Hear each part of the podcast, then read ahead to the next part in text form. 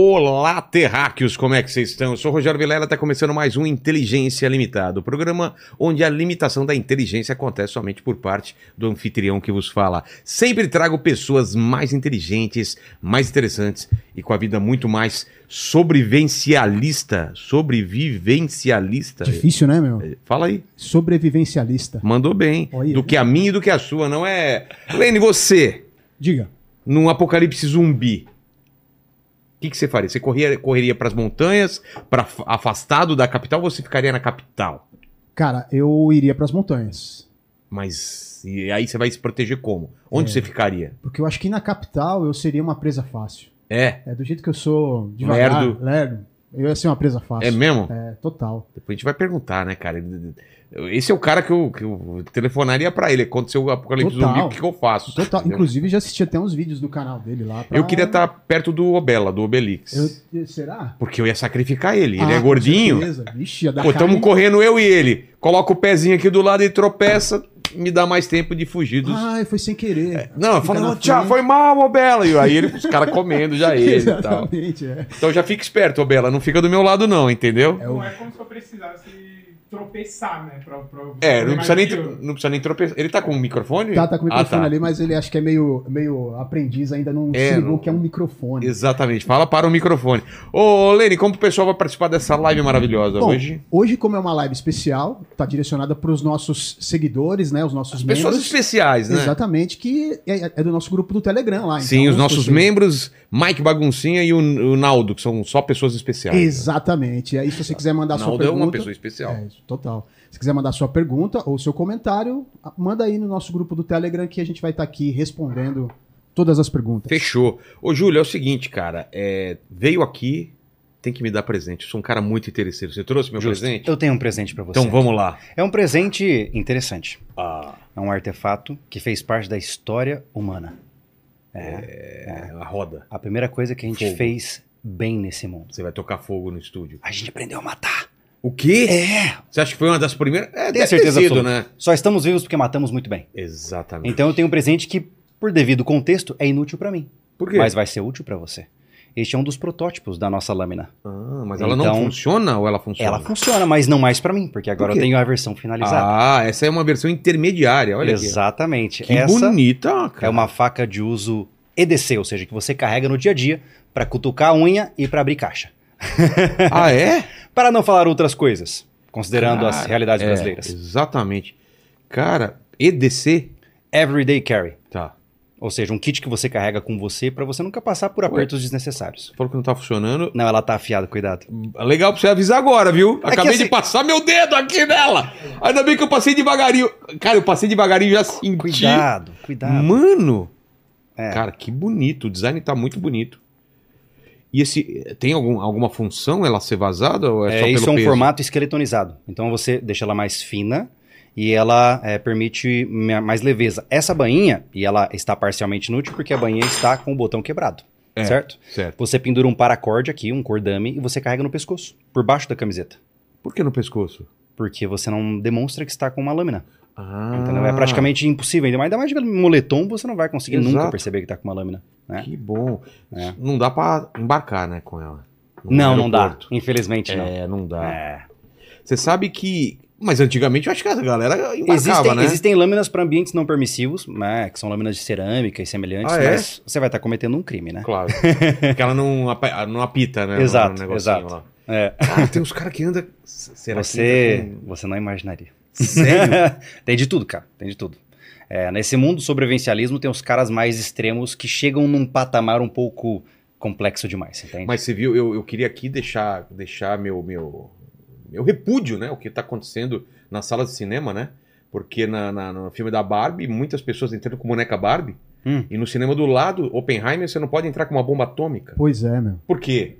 No- pouco na. Barbie você pode entrar com a boneca Barbie. No É. outro que é sobre a bomba atômica, você não pode entrar com a bomba. Injusto. Parece, parece uma bobeira. Muito, exatamente. Exatamente. Tinha um amigo meu que falava assim que a chance de você é, entrar num avião e ter alguém com uma bomba Aham. é de 1%, sei lá, 0,01%. Uhum. A chance de ter duas bombas no avião é quase impossível.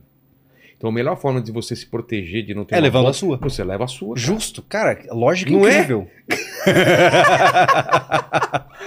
É, o Murilo Gani tinha umas lógicas incríveis, né? Que ele chegava, chegou pra Eu mulher acho dele. que eu sei, Murilo. Conheço, Murilo conheço, Gun, conheço, ele é assim, ele chegava pra mulher dele e falava assim: Amor, se eu transar com, com, com você pensando em outra mulher, é traição? Ela falou, claro que é traição. Ah, então se eu transar com outra mulher pensando em você, tá de boa. É.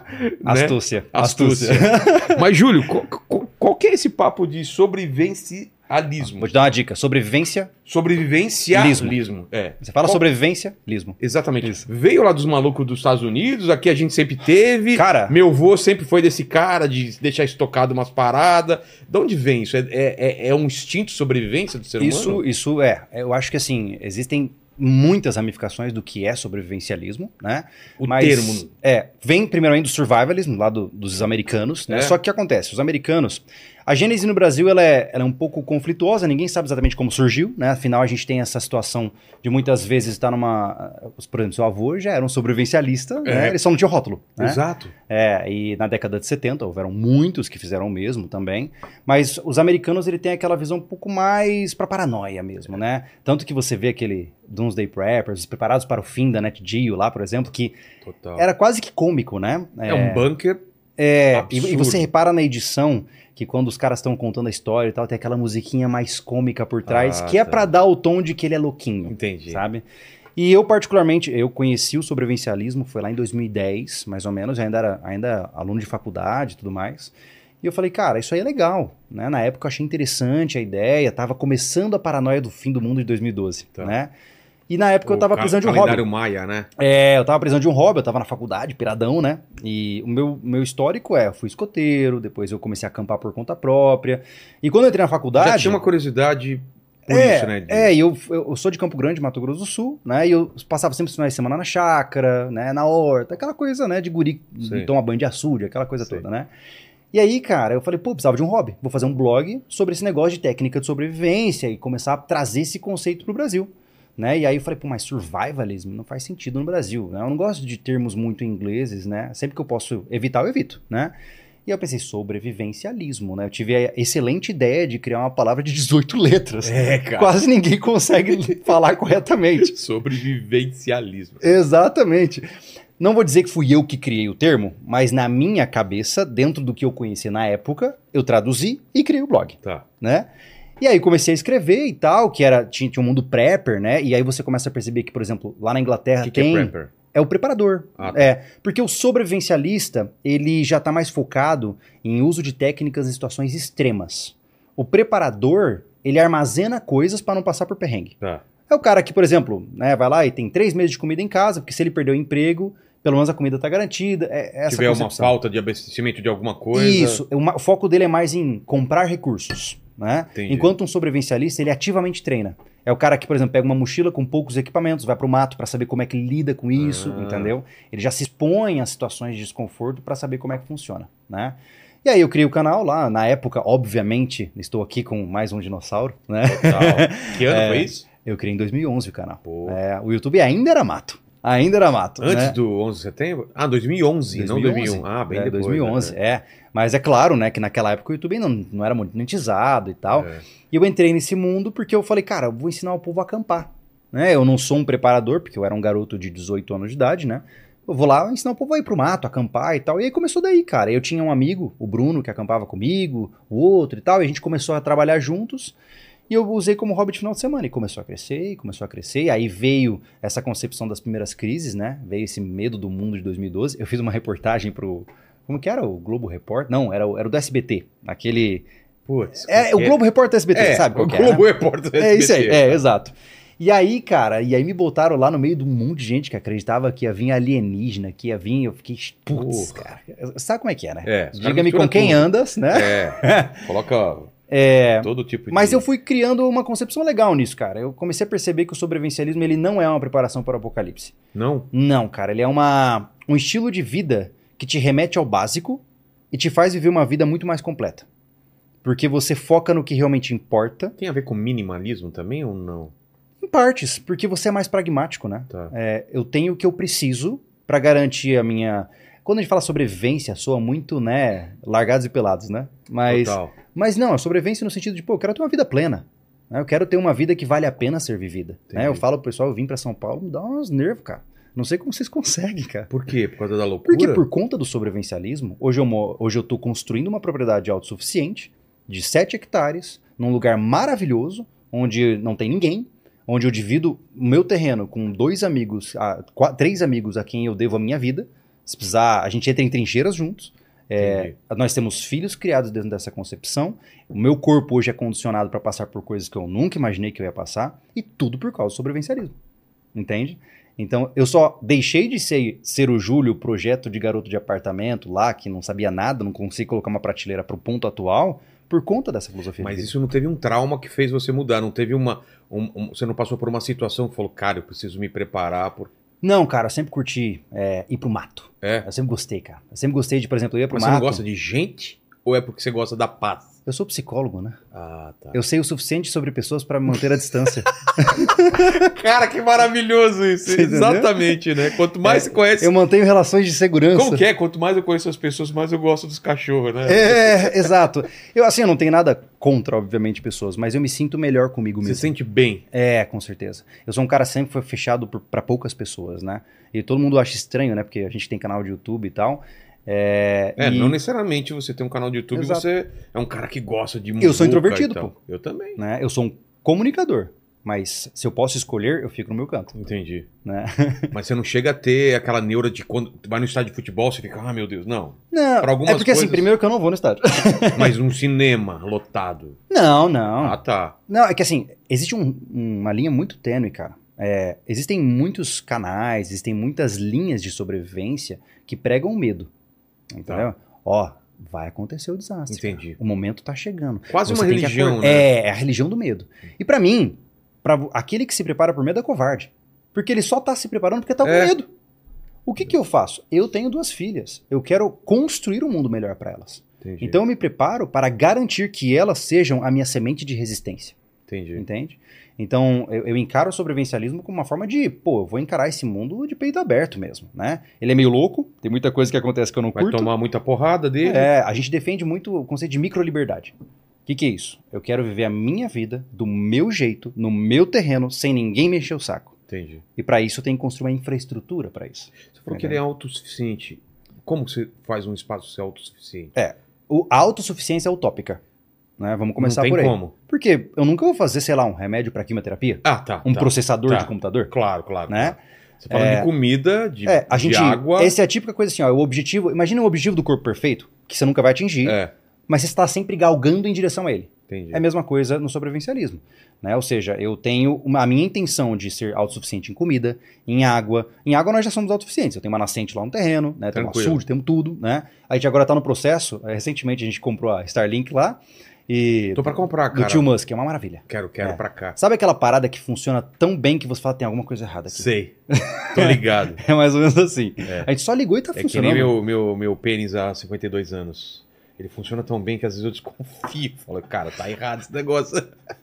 Você não esperava por essa, hein, ô, ô, ô Lene? Essa eu não esperava, essa, hein? essa me surpreendeu, viu? cara? De Exatamente. surpresa. Meu Deus. Mas está tudo bem. Vou, vou, vou atrás, vou atrás, depois eu vou, vou É massa. E a gente vai ligar em painéis solares para ficar só com energia solar, sustentando. Tem isso a- também, energia, É. então solar. Isso. Mas também com um gerador. Pra a gente armazenar. tem geradora, geradora Por- diesel. Porque aqui é, eu tenho painel, mas ele não armazena. É o on-grid, né? Não, o nosso é o off-grid, a gente vai montar lá. Sério? É, com banco de bateria e tal. Porra, isso o, é nosso, o nosso sonho quase fetiche é cortar os fios. Entendeu? Então, Por é completo. porque eu tô indo pra montanha depois, então eu vou pegar uns toques com você, que eu quero essa parada também, eu quero ser É legal, cara.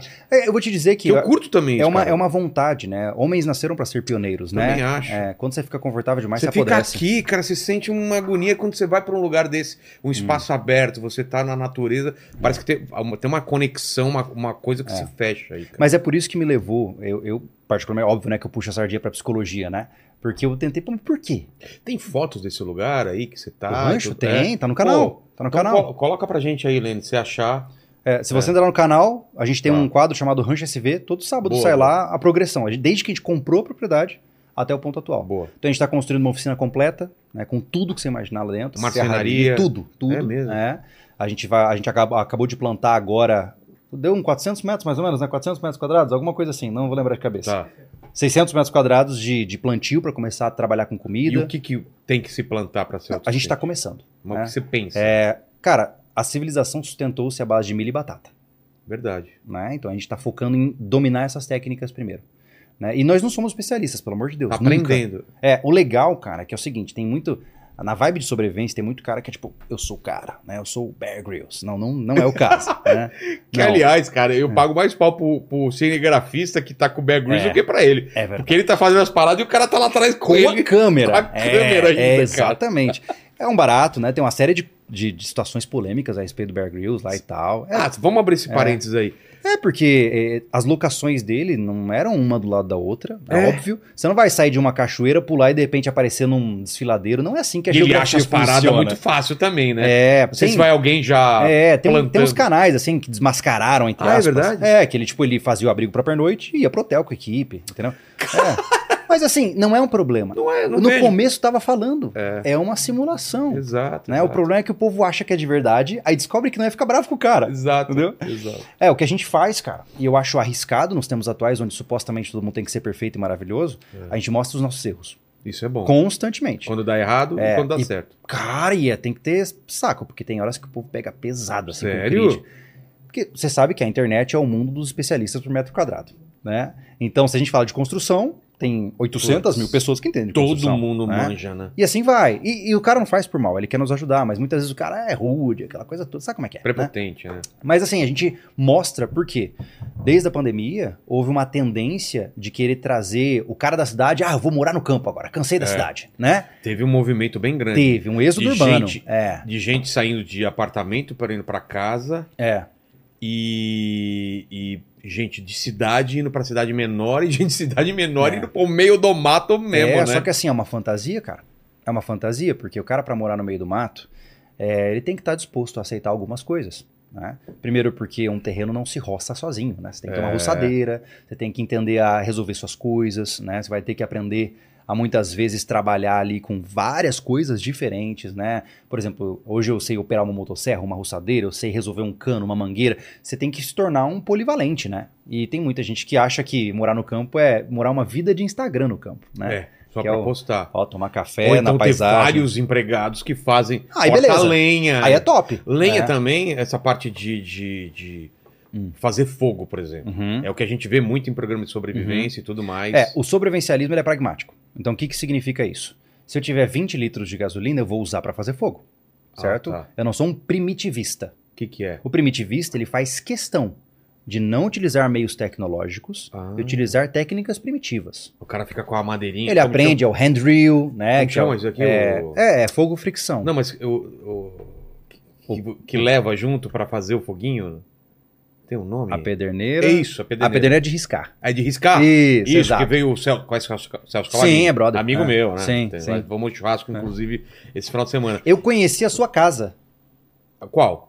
ah, quando o Celso estava contigo. Ah, minha casa é essa, pô. Não, não, antes. Eu morava em apartamento. Eu sei. Ah, tá. Lá no, no, na- no quartel-general do, do Mundo Canibal, né? Ah, a casa Ó. da, da- Ele trabalhou lá, o Lene trabalhava É lá, mesmo? né? Lá É? na. Na Padre Agostinho Mendicuti. É, né? perto, perto lá do, do, do metrô Vila Madalena. Você foi É lá? isso, fui lá, pô. Que ele lá. morou um tempo lá. Exato. Ah, que legal. É, a gente tá vendo esses furos tempo. aqui da mesa? Dá uma olhada. Aham. É do filho da puta, cara. Ele começou, pegou a facada dele e começou a furar. Eu falei, para. Quanto mais eu falava, ele saiu furando aqui, cara. Por quê? Ah, porque ele é um animal. Maloqueiro, né, cara? Animal. Maloqueiro. Maloqueiro. Mas por que a gente tá falando dele? Ah, era por alguma razão muito específica. Ai, caramba, a gente tá falando do, da casa. Ah, Ah. as pessoas estão indo pra casa, no meio do mato, mas não sei se era por causa disso. Não, Era. mas enfim, em resumo, Tá. é do primitivismo. Isso, isso. É, Ah, porque ele trouxe pederneira, Isso. trouxe essa Existem parada. pessoas que, que querem é, recuperar as técnicas mais primitivas pelo prazer de se sentir conectado com a natureza. Ou seja, o cara ele quer sentir como é fazer fogo que nem os antepassados fizeram. Eu acho isso massa pra caramba, são os bushcrafters, né, que o pessoal Ah, chama. isso eu já não tenho essa, essa, essa, É. essa pira aí, não. É, eu, eu também, eu eu, pego acho, dois biques e. dois. Sabe? E faço Sim, fogo sim. com dois biques mesmo. eu acho maravilhoso. Eu tive a oportunidade de aprender essas É, técnicas. Eu acho que é interessante pra É. aprender, mas se você legal. pode fazer uma coisa mais rápido, né? Maçarico e gasolina Exato. vale, Mas você falou assim que todo recurso é usado pro mais básico. Tipo, se tem gasolina é pra fazer fogo. Não, no sentido seguinte, é, a ideia principal é que um sobrevivencialista ele usa o recurso que está à mão. Ah, tá. Não existe aquela ideia de que assim, ah, imaginemos, né, eu tenho um isqueiro aqui, não, mas eu vou fazer com a pederneira. Entendi. Não, porque eu quero fazer fogo, dá o isqueiro. claro, né? não tem, tem essa. É, é, porque tem várias terminologias que acabam tendo formas diferentes de ver a mesma coisa. né? Entendi. É meio louco isso, mas. é então, o cara que não usa tecnologia chama. Eu devo dizer que é um primitivista, Tá. um bushcrafter, que ele resgata técnicas indígenas, técnicas ancestrais. A gente tem um cara que eu admiro, o Humberto Costa, o cara é um monstro disso. A gente foi filmar ele fazer o bow drill, que é aquele com arco e broca. Sei. né? Cara, aquilo pra mim parece bruxaria. E o cara, cara- come- de repente vai a fumaça e sai um fogo. Fala, Caraca, é incrível, cara. Mano. É incrível. É assim, ó, não é pra mim. Eu não consigo fazer direito. É, é, você quer ver o quão incompetente você é? É fazer isso aí. Cara, eu vejo os caras fazendo com aquele. Aqueles. O chumacinho ali, né? Chumacinho, vai lá e sopra. É. E dá um desespero, às vezes tá pegando e para e tal. É. Fogueira, especialmente nessas regiões de Mata Atlântica, aqui é uma loucura. É Por muito quê? difícil. Porque é muito úmido? Que Você que não é? faz fogo, cara. É? É, muito difícil E fazer a madeira fogo, que você tem não é tão boa? É ou- tudo úmido. Tudo úmido. Sempre. E, É. e, e- e a- por que, que o fogo é tão importante? Porque ele é a base, né? É, nós só Pra somos. aquecer, É, pra cozinhar, é e pra proteger, né? pra, Pra proteger, iluminar. Proteger de animais? Sim. Os animais não atacam se você É, tem uma fogueira? Vale lembrar que nos tempos atuais, lugares onde você vai ser atacado, poxa, são É, raros, São né? raros, mas, Mas em essência é isso, né? cair, acidente de avião no meio do, do, do nada, se você conseguir fazer uma fogueira... É, provavelmente vai ter fogo já acontecendo em algum lugar dentro do avião, né? É, é mesmo. né? É, é, o avião é um uma capacidade de recursos gigantesca, né? Especialmente se for um avião, avião comercial, né? É. Não faz sentido você se afastar dele, né? Mas é, o fogo ele é primordial. É a primeira habilidade que o cara tem que ter. Né? Exato. Eu sempre digo para as pessoas: você quer testar para ver se você tem potencial? Começa acendendo uma churrasqueira. Que já tem não cara é... que não consegue, cara. Cara, não é tão fácil quanto as pessoas... É. Eu, eu tô aprendendo agora, mas também eu uso todos, é que falei, uso recursos, todos os é. recursos. Agora você imagina você com fome, com sono, É. com frio, sem a ferramenta certa, com a lenha toda molhada tentando fazer fogo. Cara, Lenha molhada, como você faz, cara? Tem jeito, tem jeito, mas Tem? é, é muito sofrido, né? Porque você tem que ir cortando a lenha pelas, pelas bordas até chegar no cerne da madeira, que tá firme, que tá seco, mas é uma loucura, assim, ó, é difícil, viu? A gente já fez alguns cursos de sobrevivência que, meu Deus, é uma sofrência, cara. Eu com frio mesmo é uma tristeza. Começa a ficar nervoso, né? Porque tá com frio. É. E então, a- a- dominar o fogo, o que mais? É, são, são algumas prioridades, né? Tá. É, a- na sobrevivência, você precisa de fogo, você precisa de água, né? E quando você diz água, você tem que entender Água que não só a potável. captação, como a filtragem dessa água. É. Ou fervura, né? Existem situações onde o cara bebe água do riacho e logo acima tem um animal morto. E aí game Aí over. ferrou. É mesmo? É, game over. Diarreia.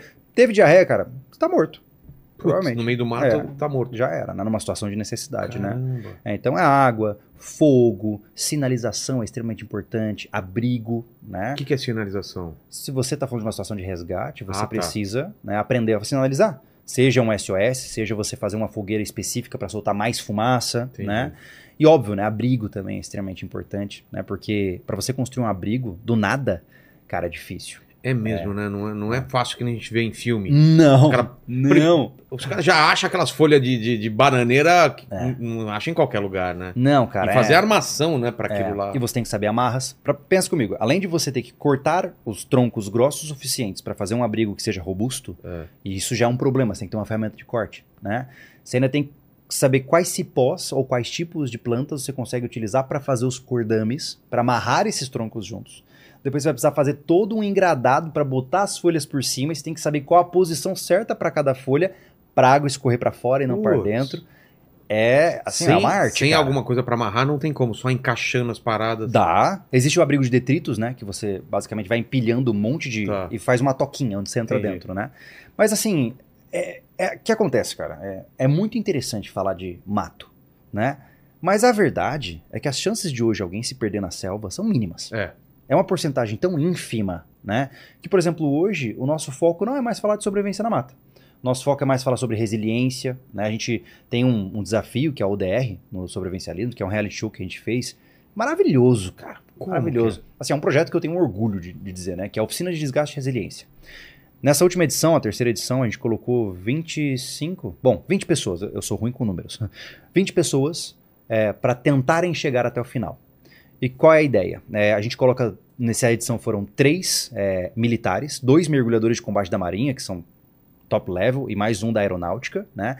E o objetivo dos instrutores é fazer os candidatos desistirem. Tá. Eles têm que Colocar pedir pra sair. Pedir pra sair. Eles começam na praia, lá no Moçambique, lá em Florianópolis, às 7 horas da manhã, é rolar na areia, tomar água na, na praia, aquela coisa. toda. Entra de lá, sai pra uma marcha, e são é, 56 horas de desafio, é, onde o cara passa frio, fome, come barata, é, fica preso dentro de caixa. A gente tem a Noite do Terror, que é baseada no formato dos Navy SEALs, do módulo de resgate e refém, onde a gente tranca eles em ambientes confinados, enche de fumaça, Nossa. gritaria, motosserra. Você não tem noção. Você não tem noção, cara. Assim, ó, na boa, na boa. assim. Não é pra qualquer um, né? Não, tanto que da última edição, eu não vou dar spoiler, mas virtualmente ninguém terminou praticamente. Caramba. É. É, a, a segunda edição também. é, o nosso objetivo, se um dia a gente fizer uma terceira edição, é que não tenha finalistas. Entendi. É, porque é muito sofrido, cara. E eu acho fascinante, é, o- é o que me atrai. O que me atrai é assim, pô, você, cara, educado, alimentado e quentinho, é fácil você ser educado. Mas isso que eu ia falar, o ser humano é, tá muito mal acostumado. A gente tá Sim. muito mal acostumado. Sim. O que, que é a base do ser humano, cara? O ser humano nesse, ne- nessa, nesse lado mais instintivo de sobrevivência, Sim. ele é perigoso, né? Ele é capaz de Depende. fazer qualquer coisa. Aí que tá. Não? Você só conhece um bom amigo quando ele passa fome, frio e sono do seu lado. Entende? É, ainda não conheceu o suficiente, pelo visto. né? Nunca, nunca te vi com, com sono, com frio e com fome ao mesmo tempo. Já vi as coisas separadas. Separados, né? É, Falar Mas isso, os né? três juntos nunca vi. Nunca viu, né? É, um dos finalistas da ODR é aquele lá, o Thiago. É? Ali, é, é. Ele é um cara que eu já vi no fundo do poço, destruído, e ele queria ajudar os outros. Ele, ele, ele dá a vida dele pros outros. Isso é maravilhoso. Porque é um cara que eu quero do meu lado. Claro. E por outro lado, eu já vi em curso de sobrevivência, o cara quando ficar com fome, foi lá e roubou parte da comida só pra ele. Putz. Você entendeu? Então, você conhece boas pessoas quando você as submete a situações de desconforto e vê como elas reagem. Ah, eu fico irritado quando tô com fome. Não fica perto de mim. Eu não quero você do meu lado. Claro. Você é um perigo, pra mim, você é um fardo. Você entendeu? Porque se eu tô me preparando sempre para situações de emergência, a última coisa que eu quero é alguém que não aguenta o próprio peso. Não é verdade? Exato. Alguém que não é hábil. Alguém que, ah, eu, eu fico desequilibrado emocionalmente porque não dormi. Pô, mano. você entendeu? Como é que eu vou confiar em você, cara? Privação de sono. Né? É, e se minha esposa passar mal e eu preciso de você pra ir comigo no hospital, passar a madrugada dentro, você vai ficar mal-humorado? Sabe? É, é, é, então, assim, eu sou muito defensor disso. O primeiro passo pra um, um cara estar disposto a enfrentar situações de desastre é ele ter dureza mental. Esse é o primeiro passo. E como que a pessoa faz esses exercícios em casa, com ela mesmo, se propõe a, a ser uma pessoa dura na queda, assim, a cada. Acho que existe um, é uma zona proximal de desenvolvimento. Porque vamos falar a verdade, o Uhum. ser humano ele sempre busca a zona de conforto, gas- gastar o mínimo de energia possível e tal. É. Isso é o normal da gente. Correto. E como que a gente briga com isso? É, é o normal, mas não é ao mesmo tempo. Não? É, é, não é, não é. é na E minha armazenar concepção... gordura, né? Aquela, aquele Sim, papo todo. é, mas no né? ponto principal é o seguinte: nós seres humanos, nós somos seres de propósito. Ou seja, um- nós somos como formigas nesse sentido. né? Se você tira o trabalho da formiga, ela deixa de existir. É. né? Um homem é o que ele faz, uma mulher também. O que, que isso significa? Que quando você fica confortável demais, você não sabe mais por que você está vivo. Exato. E aí o que acontece? É vício em Depressão, pornografia, vício em sei lá que tipo de substância. Ansiedade. Indivíduos que estão viciados nesse estado ou em estados depressivos, de compulsão alimentar e semelhantes, eles são somente um fruto de pessoas que não sabem exatamente por que acordam todos os dias. Então, como é que você dá propósito para uma pessoa dessa? Mete ela para ralar. Nós somos feitos para aguentar carga.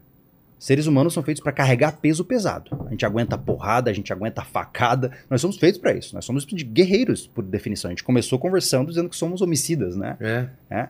Então, você precisa, de forma abstrata, Os coletores e caçadores, É. né? Pô. então o que acontece? Você precisa muitas vezes se expor a um desafio. Né? Então, sei lá, na cidade, como você disse, né? O objetivo é você não se expor a um desconforto grande demais, porque você pode se machucar, né? Você pode se matar no processo. Mas se você falar assim hoje, ah, eu vou fazer uma outra maratona de 150 quilômetros, Não, você vai morrer, pô. claro. né? Agora, se você nunca correu e vai vai fazer 10k, legal, começou, já é um desafio. Você vai, né? Vai estar no limite ali da tua capacidade, vai ficar dolorido, mas você faz. Aí depois você vai para 21, aí depois você vai para 42 e vai subindo. Ou, né, qualquer outra coisa. Então, para você ganhar essa robustez, você precisa se colocar no desconforto. Não tem jeito. Se você não ficar desconfortável, você não se endurece. O diamante só é feito à base da pressão. A têmpera de uma boa faca é feita no fogo, né? Essa é uma regra. Ninguém fica duro né, antes de apanhar um pouco na vida, É. né? Então a gente defende muito isso, cara. Defende muito. você ir, ir elevando o seu limite um, Sempre. pra, pra Isso não significa que você tem que cair naquele estereótipo do B10, assim, ah, eu sou o David Goggins. Não, não é isso, sabe? Eu acho que eu ainda sou imperfeito em vários aspectos. Eu sou um fracote, né? Comparado a muitas pessoas do mundo, eu sou um fracote, né? Mas eu faço o meu melhor para tentar melhorar, para tentar me superar. E a gente tenta im- im- impulsionar as pessoas para isso também. Né? A gente tem inúmeros relatos legais, cara, de pessoas que emagreceram um monte porque começaram a acompanhar a gente. E a gente tenta se expor a situações para isso. A gente fez a travessia do cassino, eu e o Thiago, mais uma vez, né? O É, que, que é essa travessia? a travessia do cassino é a maior praia do mundo caminhando, né? É que Sim, está aqui a no praia do Brasil. cassino lá no, no Rio Grande do Sul. Isso, exato. De Rio Grande ao Chuí. A galera né? vai com o carro na praia mesmo, Isso, né? e a gente vai andando. Né? Nós De onde fizemos... até onde? Porque ela é muito grande em extensão? Isso, Quanto? 235 quilômetros caminhando, autossuficiente. Tá. Sem apoio, só com a mochila nas costas, né? No caso foram eu e ele, né? Quantos dias? Foram oito dias de caminhada. Tá. É, em média 30, 40 quilômetros por dia, né? Mais ou menos. E é uma pauleira, cara. E a gente documentou tudo, botou por GPS, tudo certinho. Mas vocês não podiam usar o cartão de crédito. não tinha onde usar? Na praia? Não... Ah, vocês não foram pela praia? Pela praia. Mas não tem a galera da Não praia? tem nada. Sério? Nada. Só tem bicho morto. Caramba. Ah, a Praia do Cassino é extremamente desolada. Extremamente. E é um lugar assim que te testa drasticamente. Porque você imagina você andar todos os dias, mais de 8 horas por dia, na mesma paisagem. É. É como se estivesse numa esteira. Exato. Sabe? Você Com não vê mudar assim. nada. É. É, e essas, essa, na minha concepção, essa travessia é maravilhosa porque ela não é uma travessia que te recompensa. Você chega no final e pensa, e agora? Né?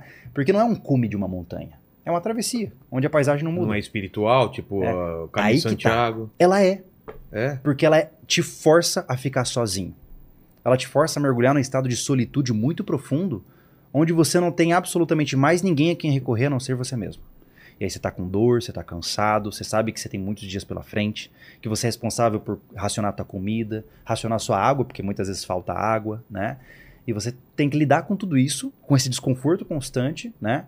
E seguir em frente, né? Então é, é uma é uma micro experiência de vida mesmo, que te dá uma concepção de caraca, é incrível, né? A gente fez o documentário, a gente tem experiências incríveis, vou lembrar o resto da minha vida lá. É mesmo. Nossa, maravilhoso lugar, maravilhoso, sabe? Então, eu acho que essas experiências, elas engrandecem a nossa percepção de mundo, sabe? Porque existem muitas pessoas que acham que são Deus. Pô, E nesses lugares você percebe claramente que você não é. Você é te nada. dá uma noção da tua, É. da tua fragilidade. É só né? mortalidade, cara. É. Mortalidade, assim. Eu- Eu acho que o mais importante é entender isso. Você não é mais do que um saco de carne, cara. Esse é o primeiro passo a entender. E você tem que provar o seu valor para esse mundo, caso você queira. Tem gente que não quer provar valor, tá tudo bem também, né? Mas você tem que provar seu valor. Você tá aqui para mostrar para que que você veio, não tá? Né? Então, faça aquilo que te coloca no teu limite. Isso obviamente vai te levar a uma versão melhor, né? Não tem Entendi. jeito. E em relação à a, a, sobrevivência, quais são. A, a gente pode colocar uma situação hipotética, né? Tipo, você acordou, não lembra como, isso- como foi parar no meio de uma, de uma mata, Uhum. entendeu? E o que, que você faz? Você procura a- água como? Como que você faz? O que, que você tem que fazer primeiro? Você tá sozinho no meio de uma É. mata fechada. Essa é uma situação, você deu respawn no meio da mata mesmo, né? É. Mata aleatório. Aleatório. Quer escolher uma mata ou não? Cara, Mata pra... Amazo... no, no Amazonas. Aí piorou, né? Ah, aí você morre. Morre, né? Você vai morrer, cara. Sério? É, estatisticamente você não tem chance. Caramba. Assim, ó, não- eu não vou te falar, ai, você tem que. pro-" Você vai morrer, cara. É? Não, Você não tem experiência, você vai morrer. Acabou. Não, Né? alguém com experiência. Mas você tem que ser um mateiro nativo da região. Sério? Porque entenda que sobrevivência é localizado. Por É. exemplo, eu morei 26 anos da minha vida em Mato Grosso do Sul. Você manja. Eu andava no Cerrado e me sentia em casa. Quando eu vim pra cá, eu falei, É tudo diferente? tudo diferente. A vegetação, Tudo. que você pode comer, os animais. Tudo. É, é outro mundo. É, é como saiu de um mundo e foi pro Avatar, entendeu? Sério, tem Então, isso também. Claro. Então, a- o conhecimento de sobrevivência é localizado, né? Eu não vou te vender uma fantasia de que ah, você vai pegar Tá preparado fazer- pra tudo. Cara, né? se você é um cara de cidade, caiu no meio da mata e não sabe onde tá, as chances são de que você vai morrer. Isso com certeza. Se ninguém sabe que você tá ali e você tem que se deslocar, é, provavelmente é game over.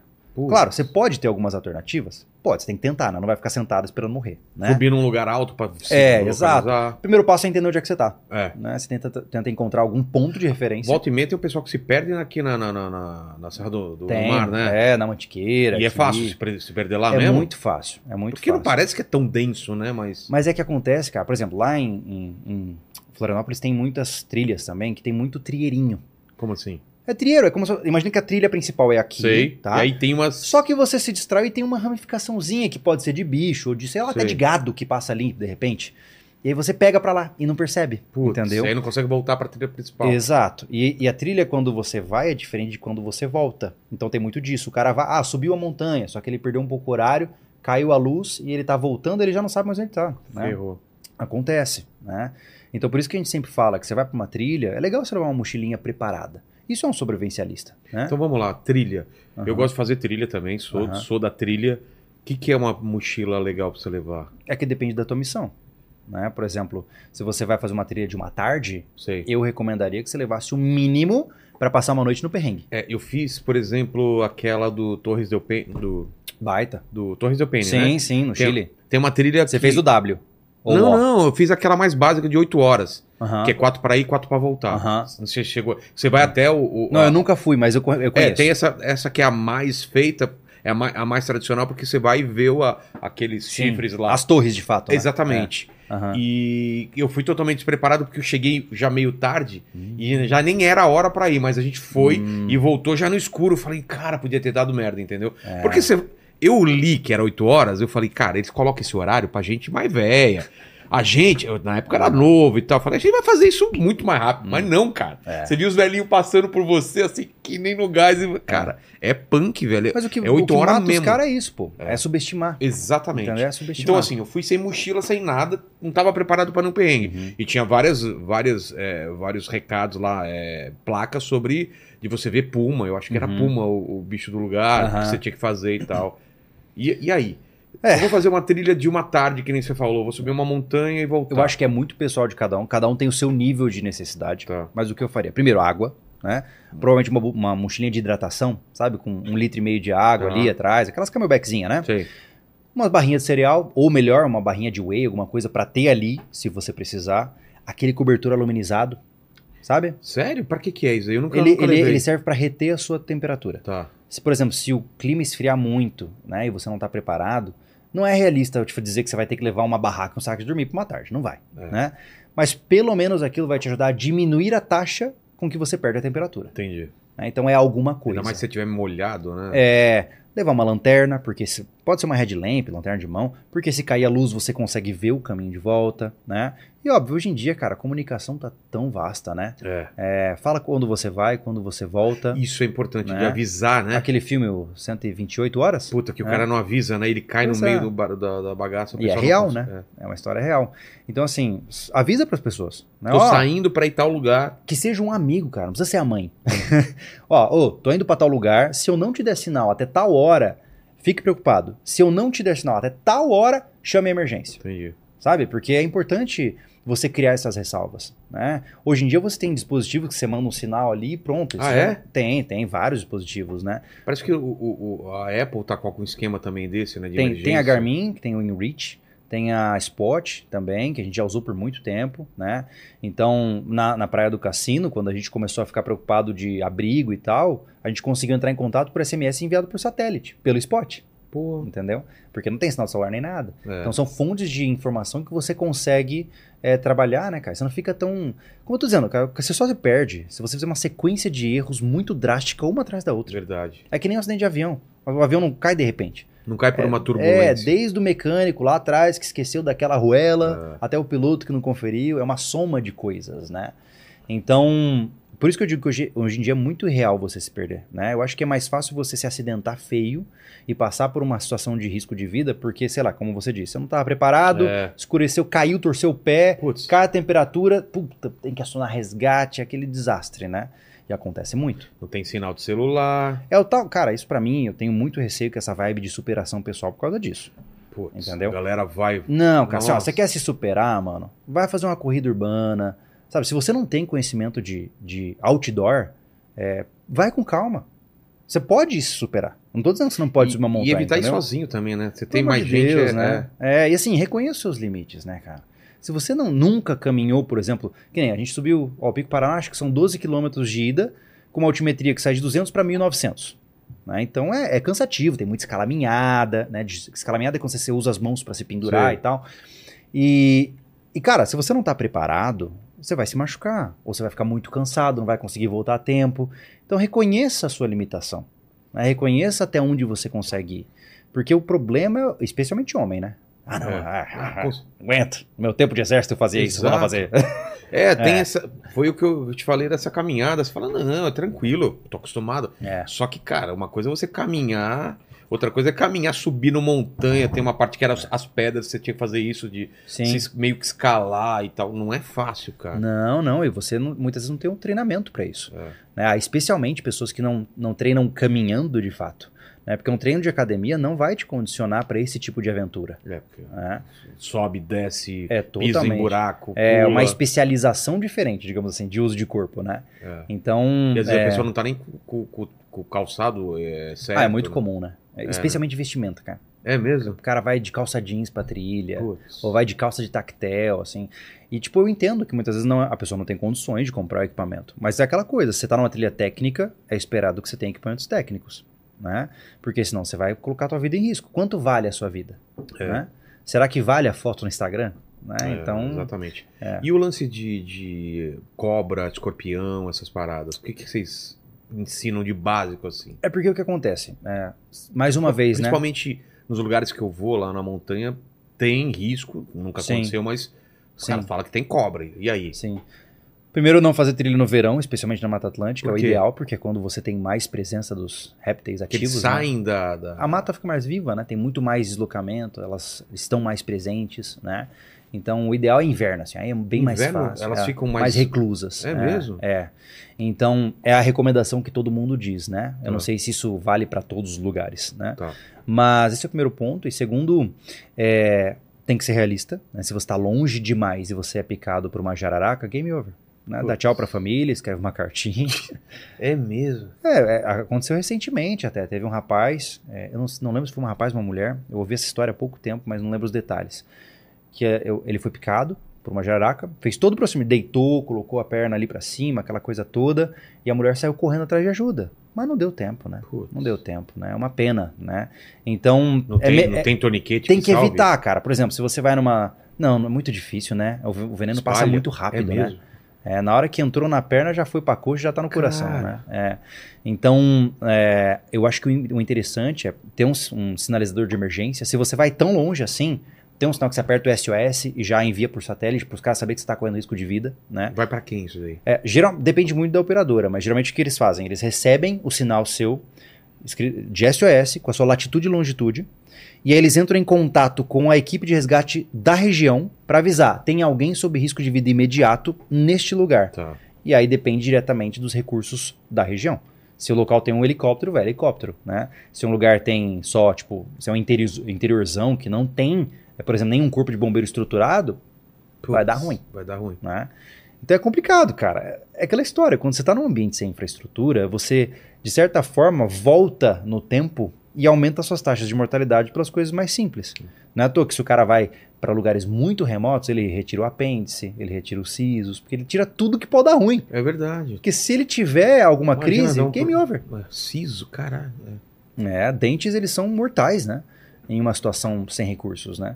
A gente hoje dá como garantido muita coisa. Pô, o cara cortar uma mão e não tiver um- uma forma de desinfectar aquela ferida, ele vai provavelmente pode morrer, né? Ah, o que, que leva de primeiros socorros? O que, que você leva no, Ah, numa... isso é um, é um tema difícil, É, viu, né? cara? É, porque assim, você não tem muito o que levar, né? Por exemplo, eu particularmente levo algumas coisas minhas, né? Que eu, por exemplo, levo muito, eu levo aquecimento químico, né? Que, que é que são aqueles pads químicos que quando você abre a embalagem, em Tá. contato com ar, eles aquecem, né? Cobertor térmico, como eu disse, né? Eu levo o torniquete para situações muito específicas, né? O cara tem que saber quando usar um torniquete É. também.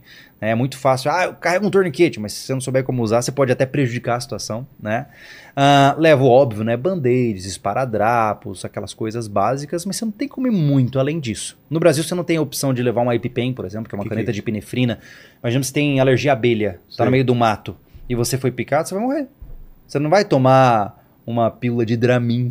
É. não vai adiantar nada. Isso né? resolveria essa. Sim, resolve, E né? não pode levar? Não, no Brasil você não, não tem essas possibilidades. É. Tem uma série de coisas que você pode levar em outros lugares do mundo que aumentam suas chances de sobrevivência, né? Mas assim, kit de primeiros socorros é um buraco muito fundo. Porque qualquer cara que é profissional da saúde vai falar assim, Júlio, não vai longe nisso aí não que você vai entrar num buraco. É. É. Nunca vai estar completo e. Não, e, você, e eu não sou qualificado para isso. Ah, tá. Você entendeu? É, você nunca vai ter a capacidade de médico a não ser que você seja médico. É, o ideal é que você tenha um médico na equipe e torcer para não seja ele o ferido. Exato, né?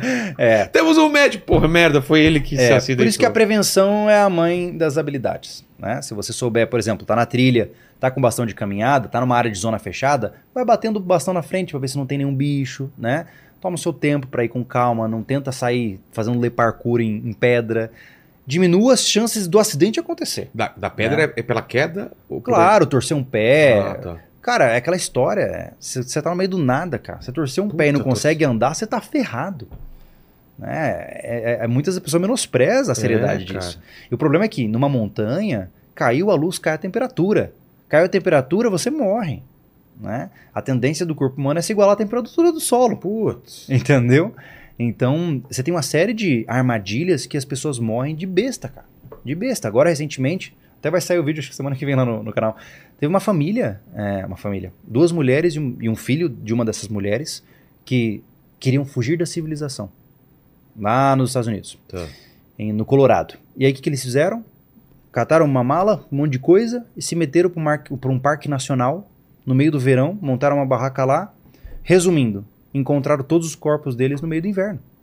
Subnutridos, provavelmente envenenados por monóxido de carbono dentro da barraca, é, com um monte de manual de sobrevivência, mas sem conseguir fazer nada. E por que Porque se fantasiaram, acharam que iam fugir da civilização, comendo enlatado, Ah, comendo enlatado. entendeu? Numa barraquinha. É uma paranoia, cara, que mata. E assim, as mulheres, beleza, querem morrer, que morram. O problema é delas. Mas levar um garoto de 14 É. anos, sabe?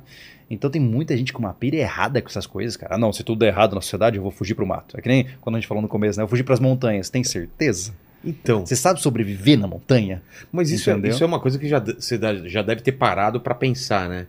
Se tivesse um apocalipse zumbi, não sei se você curte esse tipo de. Eu acho filme, barato. Eu acho demais. Eu acho divertido. É. Mas os caras cometem muito erro lá, né? Assim. Ah, que- Eu, eu não suportei assistir The Walking Dead. É, então. Porque você vê que eles Que são que você in- intencionalmente burros pra dar enredo. Exatamente. O que, por exemplo? Vamos, vamos falar. Teve um Ai. apocalipse zumbi.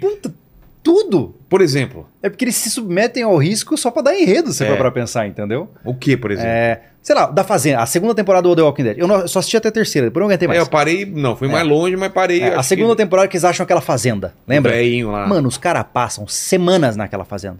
Eles não fazem fortificação de nada. Eles podiam ter pego um trator cavando trincheira em volta, É. plantar. O lugar poderia ter sido maravilhoso, né? Na fantasia criada no, no universo, claro, né? claro. Mas não, aí fica lá naquela loucuragem, daqui a pouco é invadir e tem que ir pra outro lugar. É sempre uma história, sabe? Mas o problema é, zumbis ou não, tá? É, Tá. Hoje nós já temos zumbis, infelizmente, né? Aqui em São Paulo tem um monte, inclusive. Cracolândia, né? né? É assustador aquilo ali, cara. Nossa. E, por exemplo, beleza. Parece que mataram um cara aí. né? É. É, Eia. Você vai fugir pras montanhas. Como? Como é que você sai daqui onde você tá até as montanhas? Se todo mundo vai estar com a mesma ideia que você. Vai estar a, a pista toda parada. É, se você tiver um helicóptero, eu até entendo. É, Entendeu? Caso contrário, você não sai. é verdade. Não tem como sair. Isso você vê nos filmes também, né? Exato, Todo mundo exato. parado no trânsito. É, eu, particularmente, moro em um lugar onde não preciso sair dele. Eu só vou fechar a porteira. Mas se você morasse aqui, por exemplo, em São Paulo. Não é viável.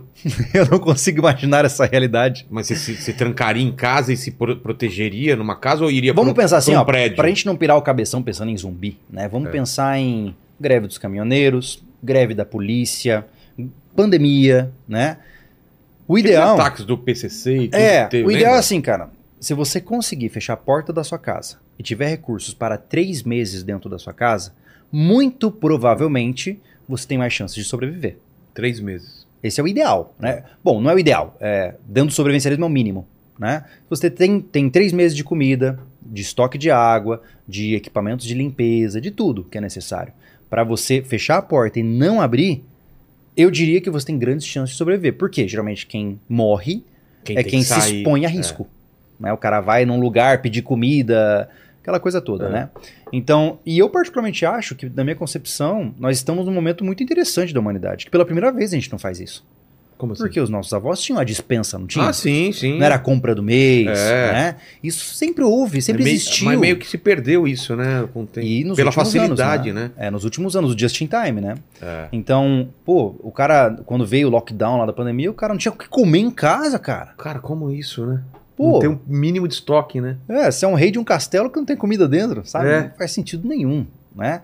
E não só para situações extremas como essa. A gente tem relatos de pessoas que, por acompanhar o sobrevivencialismo e tal, como eu falei antes, o cara perdeu o emprego, a comida estava garantida. É. Ele podia lutar por encontrar um novo emprego, pelo menos sabendo que a família dele tinha o que comer, entendeu? Mas, Júlio, não estraga meu, meu, meu universo aí de apocalipse zumbi. Tá bom, Cê- vamos lá, Você então. tá fugindo do zumbi eu não gosto disso. Eu quero. Vamos- eu vamos- quero. Porque. Você quer mergulhar na toca do coelho? Quero, Tá, quero. tá eu bom. quero estar Tá preparado. bom, tá bom, vamos lá. Aconteceu um apocalipse zumbi. Beleza. Você tá em São Paulo comigo aqui. Eu vou fechar a porta.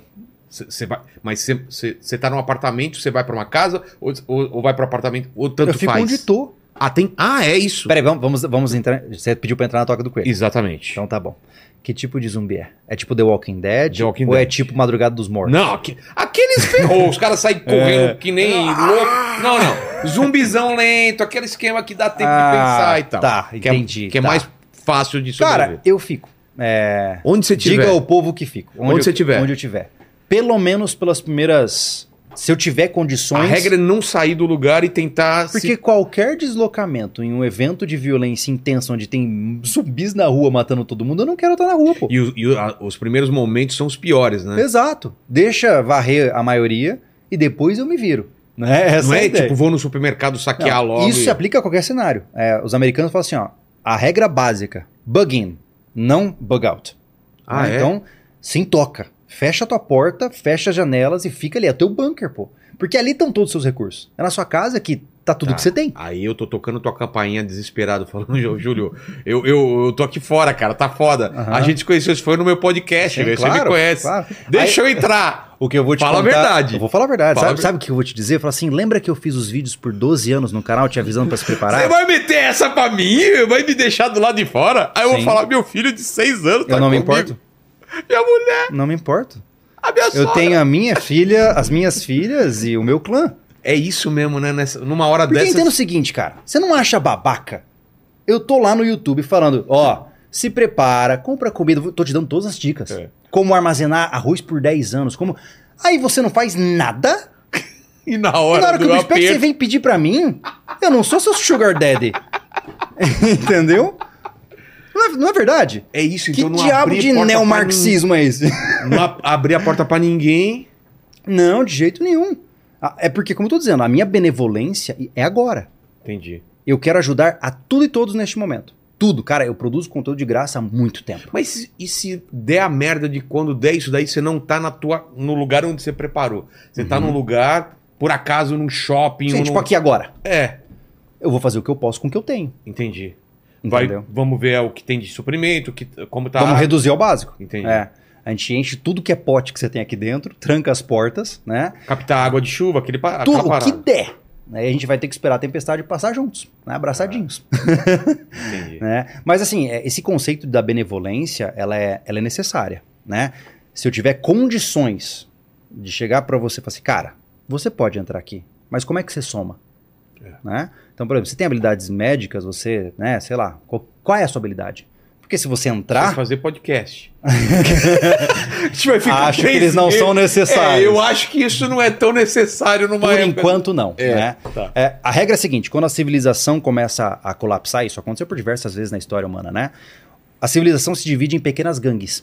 Ah, é? né? É, o, É normal o- isso. o caminho do homem é o caminho da gangue.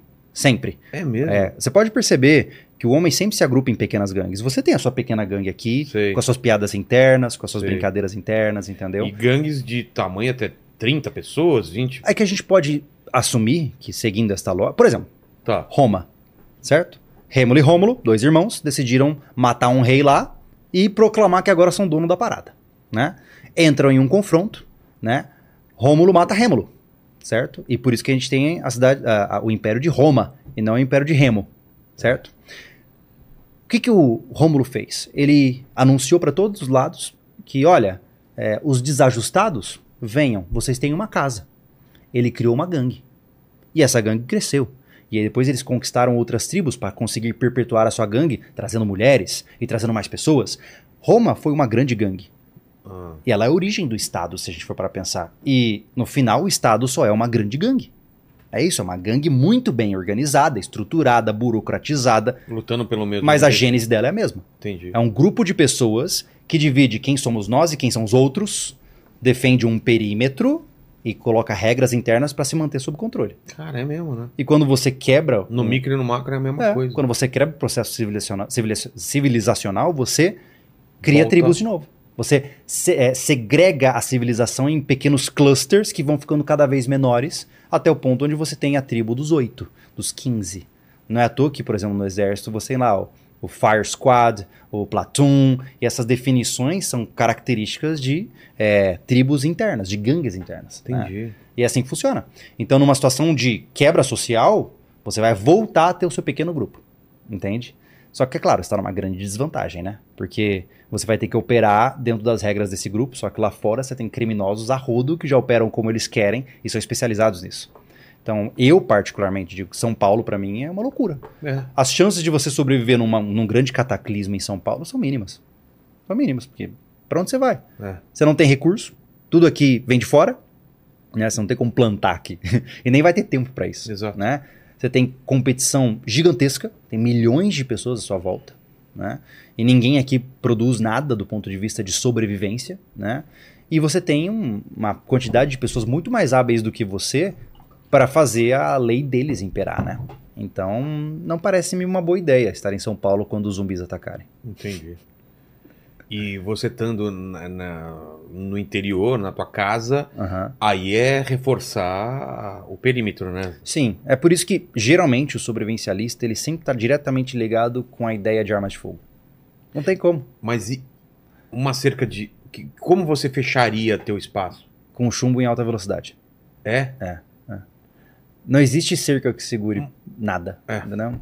É, e outra, não é realista também. É muito mais Depende fácil. do tamanho. 7 alqueires, você falou? É, 7 hectares, é. 7 hectares. É. É, são 70 mil metros quadrados. Tá. É. É muita coisa. Exato. né? É claro que para chegar até lá tem um bom caminho, né? Mas a grande sacada é que você tem que escolher um meio eficiente. Lembre-se que é pragmatismo, né? É, no tempo atual, um sobrevivencialista ele pensa o quê? Cara, vale a pena eu construir um muro de 3 metros de concreto ao redor do meu sítio? Não, eu nem quero. Eu tô aqui para curtir a natureza, É. para ver o lugar onde eu vivo, né? Então eu vou investir em meios de defesa ativos e não passivos. Você entende? Claro que nos tempos atuais, especialmente no Brasil em que estamos, é muito difícil falar disso, né? Mas não tem jeito. Aquele nosso brasão, né, que são os riscos ali, eles representam pilares que nós defendemos. São cinco pilares principais, né, os riscos ali do nosso brasão, né? Você tem a defesa, que é o primeiro pilar, porque se você não conseguir se defender, você não tem como fazer mais nada, você morreu. Né? Então a gente gosta da ideia de defender que você não seja é, vulnerável, que você tenha potencial lesivo.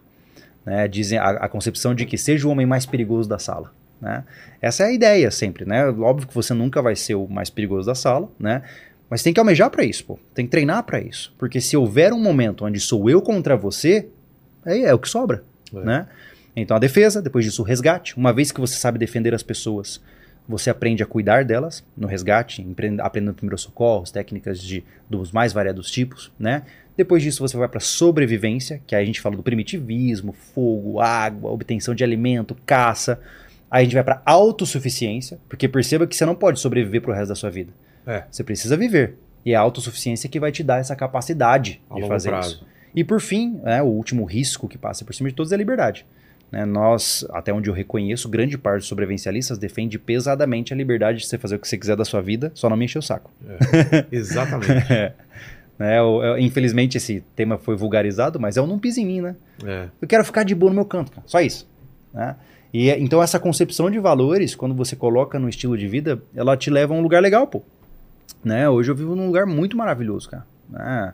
Eu gosto da cidade onde eu vivo, né? A gente vive em Antônio Carlos, uma cidade pequeníssima ali, de 15 mil habitantes, é, próximo de Floripa, né? Tá. Mas é uma cidade de agricultores, colonização bem alemã. É Eu montanha ou é plano? é bem montanha, é bem Ah, é? montanha. É, e é maravilhoso porque é calmo, cara. É tranquilo. Porque mais do que ai, se preparar para um fim do mundo zumbi, eu quero viver minha vida com qualidade. Eu quero abrir minha janela e não ouvir barulho de carro, né? Então é isso que eu sinto vontade de viver na minha vida, né? De eu poder colher o que eu plantei, de matar o bicho que eu criei, né? E essas necessidades primais que nós temos é que nos motiva, né?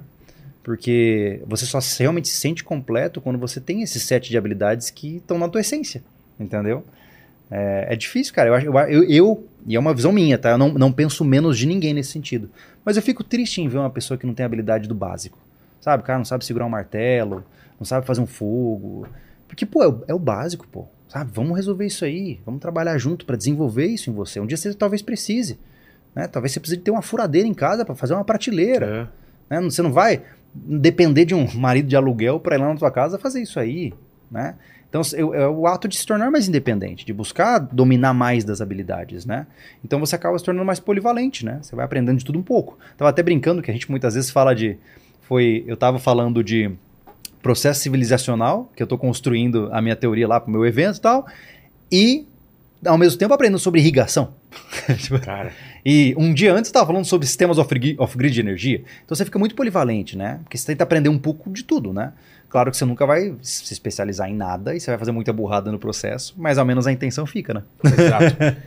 E qual é a maior, maior dificuldade que vocês enfrentaram lá nesse, nesse terreno e tal? Maior É, dificuldade o que, que foi mais difícil? ah, foi entender ah, o caminho das águas. Não, não é a novela, né? É. É, porque o nosso terreno é em declive, né? Afinal, Santa Catarina, o plano custa muito caro, né? É. Então é em declive, né? E demorou um tempo até a gente acertar a terraplanagem, as estradas, para entender para que lado a água vai de uma forma que ela não eroda o terreno.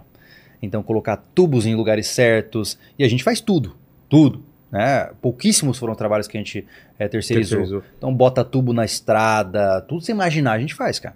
E isso é muito legal. Então, como você entende o caminho da água? Como você faz? Você vai quando tá chovendo e vê o que acontece. É mesmo? É, é porque você vai ver, por exemplo, ah, você fez uma estrada pra cá, mas a água tá levando no meio da estrada, ela vai levar a estrada ao meio, Ah, aí você tem que botar uma divisa lá em cima, lá embaixo e tal. Então é meio que um Tetris, assim, pra você fazer uma distribuição adequada. Isso demorou um tempo pra gente. E a gente aprendeu a duras penas, né? Assim que a gente terminou de fazer a nossa estrada, veio a grande chuva aí do, do começo do ano, destruiu grande parte do nosso trabalho, foi um prejuízo gigante. E a gente aprendeu no processo. Né? E é assim que funciona. Vida no campo é assim, né, cara? Quantos aí, putz, lá na região, o cara constrói uma estufa gigantesca para cultivar, vem um ciclone e acabou com a estufa. Aí você começa do zero de novo, né? Esses caras, cara, o cara do campo tem que ser bravo, viu, cara? Tem que o cara ser, tem né, que ser um monstro. Assim, ó, eu vejo agricultor, eu tenho respeito por esses caras, cara. Porque pro cara aguentar, mano, não dá, não dá. Assim, ó, eu vejo os caras que fazem hortifruti lá na cidade, o cara acorda 3, 4 da manhã pra colher alface, bota no caminhão, às 4 e meia ele já tá indo embora pro Ceasa, pro centro de distribuição, volta, é o dia inteiro. Assim, ó, impressionante. Aí você chega aqui, ah, olha uma alface, você não percebe. O trampo que dá. É né? impressionante, cara. Assim, são, são os pilares da nossa sociedade são sustentados por esse cara. Não são por nós, Entendi. entendeu? De jeito nenhum. É, eles estão ocupados trabalhando, a gente aqui tá conversando. É. né? E, e a família, como fica nisso? Você falou que tá, você tem filho, né? Duas filhas. Duas filhas. É. E elas? Curtem essa parada? Cara, a minha que filha mais velha tem 5 anos ainda, né? Então Ah, é tá, novinha, é, é, e é, meu que é aluna, é, e a segunda que chegou há pouco tempo, mas não fez nenhum ano ainda, né? Mas a minha esposa é totalmente no barco, assim. Ela é? Adora. Mas ela já era ou ela ficou? A gente se conheceu, eu já estava nesse mundo, né? Entendi. Então eu falei pra ela exatamente o que eu queria pra minha vida, né? Falei pra ela, ó, este é o rumo que eu estou seguindo. É um rumo que você gostaria de compartilhar comigo? Ela falou, cara, sim, então bora. Aí mergulhamos, né? E é uma parceira, meu Deus. Eu só sou o homem que eu sou hoje por causa da minha esposa. Sem sombra de dúvidas. É ela quem bota a, ó, a bronca no cara e fala assim, beleza, vambora. Tu- Tem alguém me esperando em casa, tem alguém esperando que eu performe, vambora, né? Então, e óbvio, agora com as filhas ainda fica muito mais bonito, né? Pô, com É maravilhoso, né, cara? Putz, é incrível. E eu vejo a minha filha hoje correndo lá no rancho, ela adora pegar inseto, pega os insetinhos na mão, fica brincando. Ah, cara, é Tem maravilhoso. vagalume por lá? Porque, cara, Não, é raro, é. cara, eu via tanto vagalume quando era moleque, eu não vejo mais vagalume. O que que acontece? É raro, é, é raro. Não é? Bom, pelo menos lá na região, né? É, então é. eu via direto. Eu sou do ABC, no ABC ainda, agora Uhum. tá cada vez mais raro, né? É, mas era, é, mas é maravilhoso, assim. Eu vejo minha filha correndo descalça, na terra, pegando fruta, pegando bichinho na mão. Ah, é, pra mim é ótimo, cara. Vocês vão ter vão- abelhas, vocês vão ter lá também? Já É, temos abelhas tem? sem ferrão, daqui a pouco com abelhas com ferrão também. Por quê? Com ferrão. Por causa da produção de mel, né? É Ah, muito tá. maior, né? São as apes, mesmo? né? As africanas. É o mel que você compra. né? Entendi. É. Então a gente tá lentamente incluindo algumas coisas. A gente já teve galinheiro, já teve algumas coisas, né? Não tem mais? E a gente vai montar num rancho agora. Porque Ah, eu tinha tá. numa chácara e eu automatizei tudo. Eu tive um sistema de aquaponia com tilápia em caixa d'água, com hidroponia de alface, coisa Cara, eu toda. tava vendo o vídeo que tem mais visualização no É, canal. tilápia. Por que, cara? O que, que as pessoas querem saber de criação de Cara, tilápia porque em eu acho caixa d'água? Nunca eu ia falar que esse é o vídeo que tem 7 milhões. Cara, porque juntou a fome com a vontade de comer. Pensa comigo. É, A gente tava, acho que tava na pandemia ainda. Ou saindo dela, enfim. Aí eu apresentei uma dois ideia. anos atrás, é, deve ser. É, eu apresentei um negócio barato que pode te render. Você imagina, você pode criar aí 100 tilápias numa caixa d'água, tá? Que você vai gastar, sei lá, 300 a 600 reais para começar a montar o seu sistema, né? E você vai ter carne infinita, entre aspas, é. né? Porque 100 tilápias, pô, é muita coisa. Imagina. Né? É um hobby barato que faz você economizar dinheiro. Tem todas as palavras-chave. Total. Entendeu? Vou ter que ver esse vídeo agora, cara. e é, é grandona a caixa d'água. É mil aqui, litros, né? Mil litros. É, depois a gente Sem expandiu os tilápia. sistemas e, e o, as fezes das tilápias eram processadas para gerar 60 pés de alface ao mesmo tempo, por meio da, da aquaponia, né? Onde Cara, que doideira. é todo um sistema fechado, não tem entrada de água extra, né? É um barato, cara, eu adoro. que mais que o pessoal pede pra vocês ou que são vídeos que, que fazem sucesso lá? Ah, cara, o nosso canal, a, gente pluralizou muito o nosso canal, né? Então tem de tudo um pouco, É? né? É, mas o povo adora quando a gente se enfia no mato pra fazer loucura, né? Não tem jeito, né? Quando eu vou fazer uma pernoite no mato, escondido embaixo de uma pedra. Cara, a gente já fez umas coisas insanas, assim. Tipo que qual, teve, uma, teve uma massa, a gente foi numa caverna. Imagina, a gente não sabia caverna na época. turística ou caverna Não, era um buraco. Né, Tá. Se você fazer, entramos num buraco, tá no sobrevivencialismo. Tá. É assustador. A gente entrou, a gente não sabia. Era uma paleotoca. O que, que é isso? Era uma toca escavada por uma preguiça do tempo lá das. O quê? Antiga... Aquela preguiça gigante. Sei. Tem as garras na parede, assim, ó. Nossa. e a gente entrou, a caverna inteira de argila, tá? Sob chuva forte, trovão caindo, um monte de bloco de argila que caiu no chão, esmagou tudo. A gente entrou lá no fundo da caverna e foi dormir. ficamos, ficamos jogando Uno na caverna. A gente é meio retardado em alguns pontos. Sei. Porque um homem ainda precisa viver, né? Tá. então a gente tem essas histórias, é maravilhoso, né, cara? que mais? Vocês É. foram em caverna? Ah, a gente tem, por exemplo, a gente tem a nossa caverna subterrânea no rancho, que tem uma cascata lá dentro. Putz, que legal. É, é, tem muita coisa legal que a gente já fez, né? Na época que eu, eu ficava mais nessa vibe de sobrevivência, achava uma toca, me enfiava dentro pra passar a noite, né? Essas coisas são legais, cara. São histórias, e né? encontro com animal, você já teve alguma, alguma coisa? de- de- Olha, de- não, é cobra? difícil. É difícil, né? É difícil, cara. A gente já teve encontrinhos, né? É, de ver o bicho ali e tal, mas, mas assim, é essa ideia de ah, você vai ser atacado por um bicho são para situações muito específicas, em cenários muito específicos do Brasil. Claro, né? Em Santa Catarina você provavelmente não vai ser atacado, né? Por quê? por, no máximo por um javali, né? Sei É. lá. Agora, sim, você tá no Pantanal, você pode ter uma onça ali do teu lado, né? Um jacaré, né? Cada, cada contexto exige uma, uma reação diferente, né? Mas eu nunca passei por nada, assim, muito assustador. Só cateto mesmo, né? Que são aqueles porco do mato, que aí você sobe na árvore ali. Mas fica- ele ataca, né? ele vem pra cima? É porque são de bando, né? Eles vão, Ah, tipo, tá. aí ficam girando ali em volta de você e depois vão embora, né? Mas são coisas que... Já ficou É. sem luz, assim, à noite, de não levar lanterna, alguma coisa ou não? Normal, É? normal. Eu, Porque, cara, eu já andei é. matinho, assim, à noite, cara, você ouve tudo, né, velho? Você É, fica com um cagaço, É, porque... o que eu gosto de fazer quando eu acampo é exatamente isso. O quê? Né? Eu levo lanterna e tudo mais, mas eu fico na completa escuridão. Pra acostumar o olho? Eu adoro passear na mata de noite, cara. Adoro. É. Mas você consegue enxergar alguma coisa? Se tiver qualquer luz da lua, pô, Já? a luz cheia, a luz da lua cheia, Porra, ah, dá sombra. É incrível. mas por que, que você gosta? Porque você vê... Ah, é gostoso, cara. Assim, ó, você se sente parte daquele lugar, né? E você fica longe de todo o resto. É só você andando na mata, ouvindo sons. Pô, é maravilhoso. E você tem que ficar alerta, né? Pra não fazer. Você nunca viu nada de, de- de coisa parecida com OVNI nessas paradas? Já viu bola de Cara, fogo? muita gente me Sabe pergunta disso aí. É. É. Cara, eu só Alguma tive... coisa que você não teve explicação. Fala, meu, isso é parada Eu aí. só tive uma única vez que isso aconteceu comigo. Onde? É, lá em Mato Grosso do Sul, né? Eu não sei. Pode ter sido... Tinha consumido alguma coisa? Não. Tá, então tá Pior que não. bom. Tá, é. Que senão aí Não. não vale nada Não, seu cara, relato, Cara, né? e assim, ó, e, e eu não sei explicar mesmo, eu não tô te dizendo que era um espírito, tô dizendo nada. Você só tá? sabe que... só- não, Ah, o na fato tua foi- cabeça não, não o fato foi o seguinte: eu tava acampando na borda do, do limiar de uma fazenda de mais de 800 hectares. Sozinho? É, eu e um amigo, Tá. tá? Eu e o Bruno. Ele- se ele estiver me ouvindo, ele vai lembrar. E aí, cara, a gente tava ali e a gente atravessava a cerca pro vizinho pra poder ir no açude do vizinho. Tá. Mas era tudo muito longe, de tudo, não tinha nada em volta, tá? Não tinha estrada. A gente andava uma hora pra chegar até lá, né? no meio do mato completo, né? Não tinha ninguém em volta.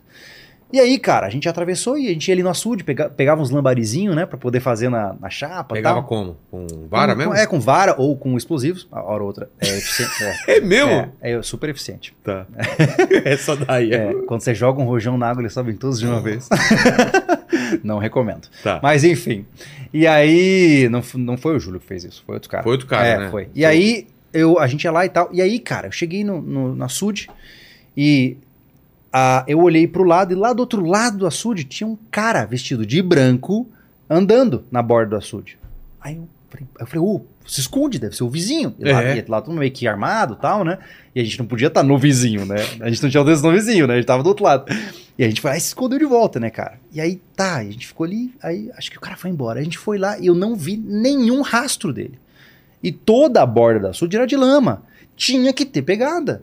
E não tinha pegado o cara. Ah, porra. Tipo assim, aí, claro, né? Quando eu contei pro caseiro, a coisa, ah, porque tem um cemitério muito antigo ali perto. Aí vem as lendas, né? Tá ligado?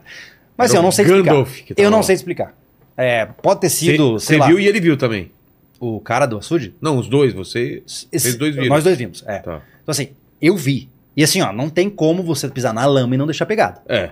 Então eu fiquei, sabe quando você fica assim? E eu sou muito cético com essas coisas. Eu não, não tem essa parada de. Porque assim, sinceramente, se você tá disposto a andar sozinho no meio do mato, você não pode ter essa pira de fantasma. Porra! Senão o cara, qualquer coisa que ele. É, mudou. um- Não, não. E no céu você nunca viu nada. Não, não, em acampamento, assim, não. É. Não.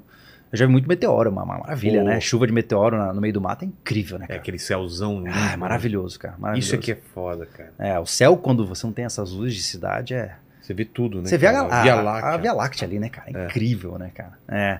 É isso que eu gosto, né? De estar no meio do mato pra isso. Você acha que, de certa forma, isso faz uma falta pro ser humano, assim, esse contato com a natureza? Eu A tenho gente- certeza absoluta. É, Ah. isso é causa de. Muitas, muitos problemas que a gente tem. Porque pode- a gente pode se enganar o quanto quiser, cara. Mas nós ainda temos o mesmo cérebro do cara que vivia numa tribo em volta de uma fogueira. Entendeu? Nosso cérebro, até onde algumas pesquisas indicam, consegue se relacionar com até 150 pessoas com alguma efetividade.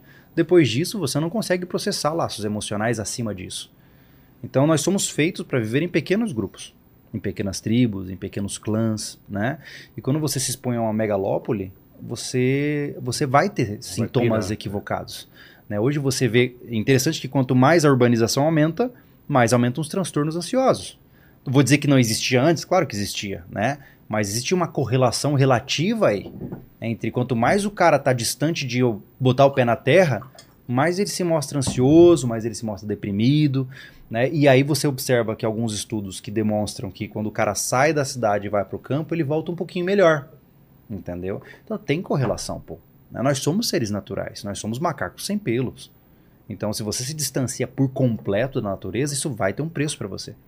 Né? E você vai acabar, obviamente, colhendo coisas que talvez você não queira. Você talvez vai viver uma vida que você fala assim: pra que, que eu tô aqui? Porque se o objetivo da sua vida é trabalhar para comprar o próximo celular, É, cara, seu futuro é sombrio, pô. tá muito errado, né? Entendeu? Seu futuro é sombrio. O meu futuro, que eu tô construindo pra mim, não é nem um pouco fácil, né? É eu estar na borda de uma fogueira, com os meus amigos, tocando meu violão, dando risada, em um lugar onde meus vizinhos não reclamam de som alto, porque eu posso estar às três da manhã, ninguém liga pra nada, porque tá todo mundo longe, entendeu? Esse é o meu objetivo de vida. É compartilhar boas histórias ao redor de uma fogueira. É o podcast offline. Exato. Entendeu?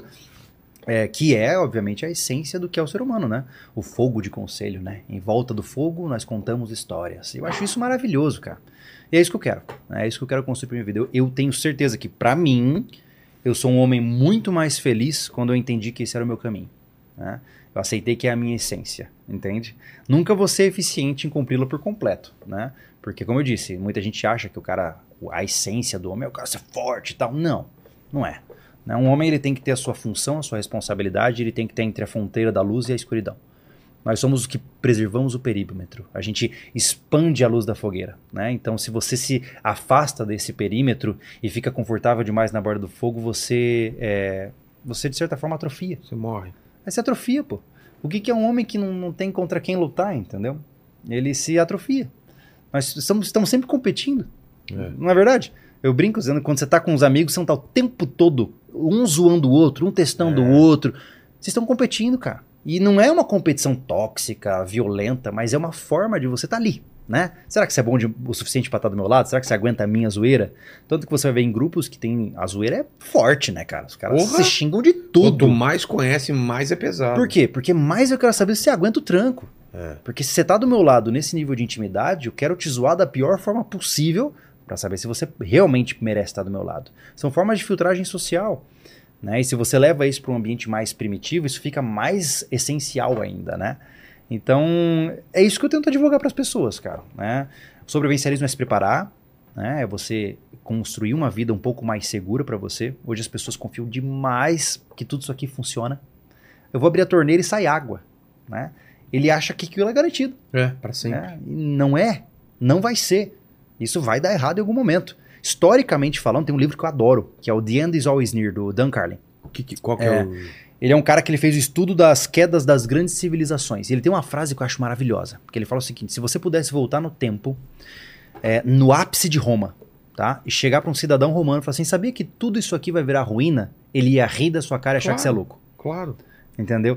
Mas assim, é mostrado que nós temos eventos civilizacionais que duram entre 200 e 500 anos. o que, que isso significa? Que nós estamos eventualmente próximos da morte da nossa, eh, do nosso período Nosso civilizatório. modo de viver como a gente É, conhece. e é muito interessante que você vê todos os sintomas. Você vê a abstração da masculinidade, é, é, uma série de fatores que você começa a perceber como excesso de erotização, vulgarização, é, por exemplo, ou repudio aos valores tradicionais. Tem uma série de coisas que você vai vendo e entenda que eu não estou falando agora, tá? São os últimos 50, 100 Entendi. anos, né? Isso extrapola o período de vida de uma pessoa só, né? Mas você vai vendo que existe um lentamente um abandono dos valores daquela civilização. E eventualmente ela vai se fragmentar e uma nova civilização surge a partir dos pedaços. né? Os grupos brigam de novo, o grupo mais forte ganha e uma nova civilização surge. Nós somos um, um organismo, né? Quando juntos em um único é, é, cluster de pessoas, né? e é doido isso, né? Pô, é é doido e, e, e uma vers- e uma visão meio assustadora, né? Eu não acho Você não assustador. né? acha? A gente tá no final de uma... Mas a gente, um eu não ciclo. acho, e óbvio, quem sou eu para dizer isso, mas eu acho que nós ainda estamos é, seguros. Nossos filhos talvez vão enfrentar Entendi. o começo da jornada. O que eu acho uma Faz sentido. porcaria, né? Porque já diz a frase, né? Que se houver guerra, que venha no meu tempo e não É. no tempo dos meus filhos, né? Ah, mas eu acho que nós vamos passar por grandes mudanças globais, né? Em algum momento. Nós estamos já numa grande panela de pressão. Sejamos honestos, né? Você olha para o mundo hoje e fala, caraca, mano, tem tá muita tudo- coisa é. tá tudo muito catalisado, né? E isso vai causar alguma mudança. Né? Não só isso, mas nós estamos em um evento ímpar na humanidade, que é a internet. Isso não está nos livros de história. A internet, ela, ela, ela bagunçou por completo a psique humana. A gente não sabe ainda os efeitos do que nós temos hoje daqui 50 anos. A gente não sabe. É inédito na história da humanidade. Pode ser que nos salve, mas pode ser que nos derrube. Entendeu? Eu acho que se a civilização tomar jeito, digamos assim, e construir-se para algo melhor, acho que eles vão olhar para o passado e falar assim: como é que deixavam essa criançada assistir tanto desenho no celular? Vai ser comparado, por exemplo, com botar cocaína na Coca-Cola, sabe?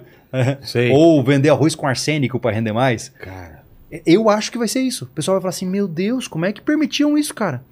Porque a gente vai colher os resultados disso, né? Eu sempre digo que a civilização que nós temos hoje, melhor dizendo, a sociedade brasileira que nós temos hoje, ela é a colheita da década de 80, sim. certo? Perfeito. Então a gente plantou em 80 e Tá está colhendo colhendo agora, agora. né? Imagine que quando eu e você, né, estivermos mais velhos, 60, 70 anos de idade, a gente vai colher quem está vindo agora. E a, a, a, a- é, Quem nasceu em 2000 pra cá. é. Então você imagine que nós ainda estamos colhendo parte das pessoas que vieram de outra realidade. Cara, a gente conhece o mundo sem internet, É claro. entendeu? A gente conhece que algumas vezes não dá pra ficar só na conveniência, né? E isso não é juvenóia, né? Juvenóia é a tendência de pessoas mais velhas falarem mal de gerações mais jovens para protegerem seus próprios egos. Entendi. É, não é isso. Essa molecada aí. É, né, não tem jeito. Não, não é, É, isso. Não tá é isso. tudo perdido. É, mas assim, nós temos uma, uma mudança né, social. É, e a gente não sabe como ela vai afetar. Pode ser de uma forma positiva, pode ser de uma forma negativa. Né?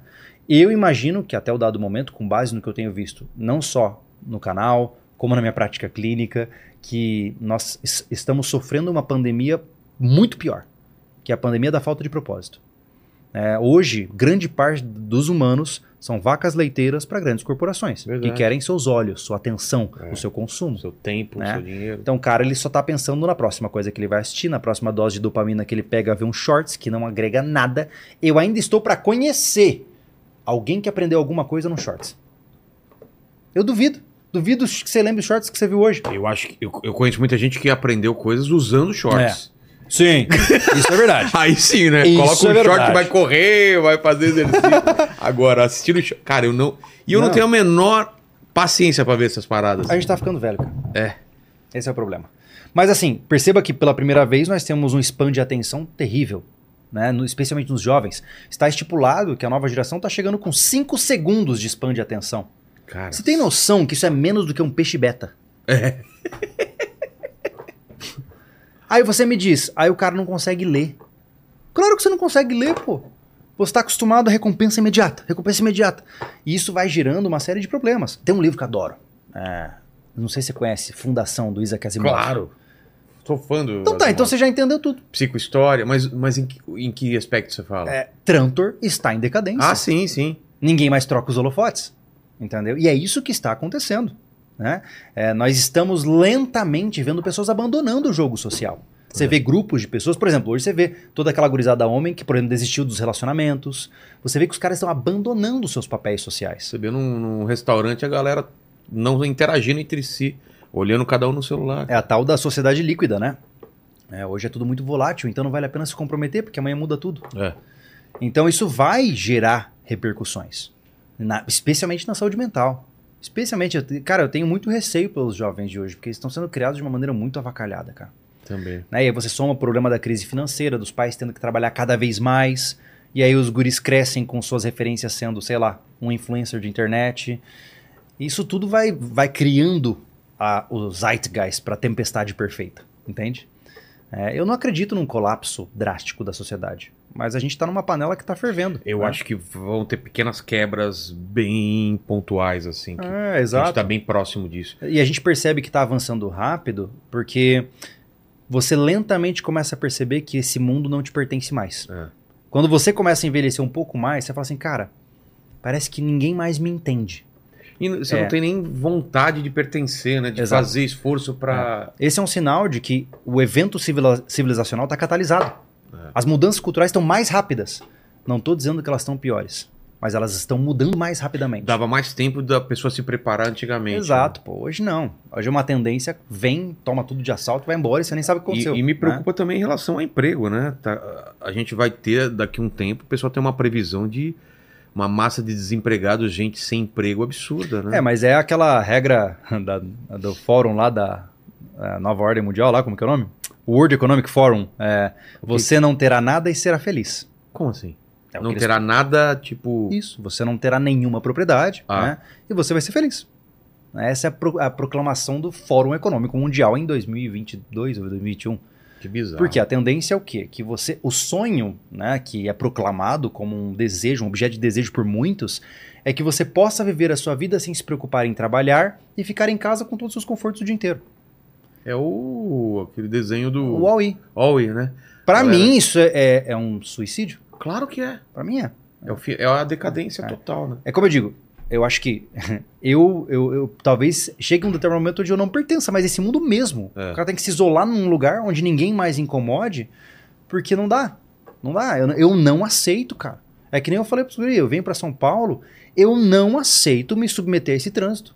Eu não aceito. Eu venho aqui porque, obviamente, eu tenho coisas para fazer. Claro. Mas morar aqui, cara, isso é desumano. Mas é um Entendeu? caminho sem volta pra mim também, porque eu, eu moro aqui porque eu preciso, Sim. mas cada vez mais eu vou me isolando nessa parada. Eu me É. isolo dentro de Sim, São numa Paulo. bolha, né? É, Eu- cara, eu e, e minha mulher é a mesma coisa, a gente paga pra não sair de casa. é exato. Eu não, cara, eu não tenho saco de pe- pegar o carro, estacionamento, um restaurante.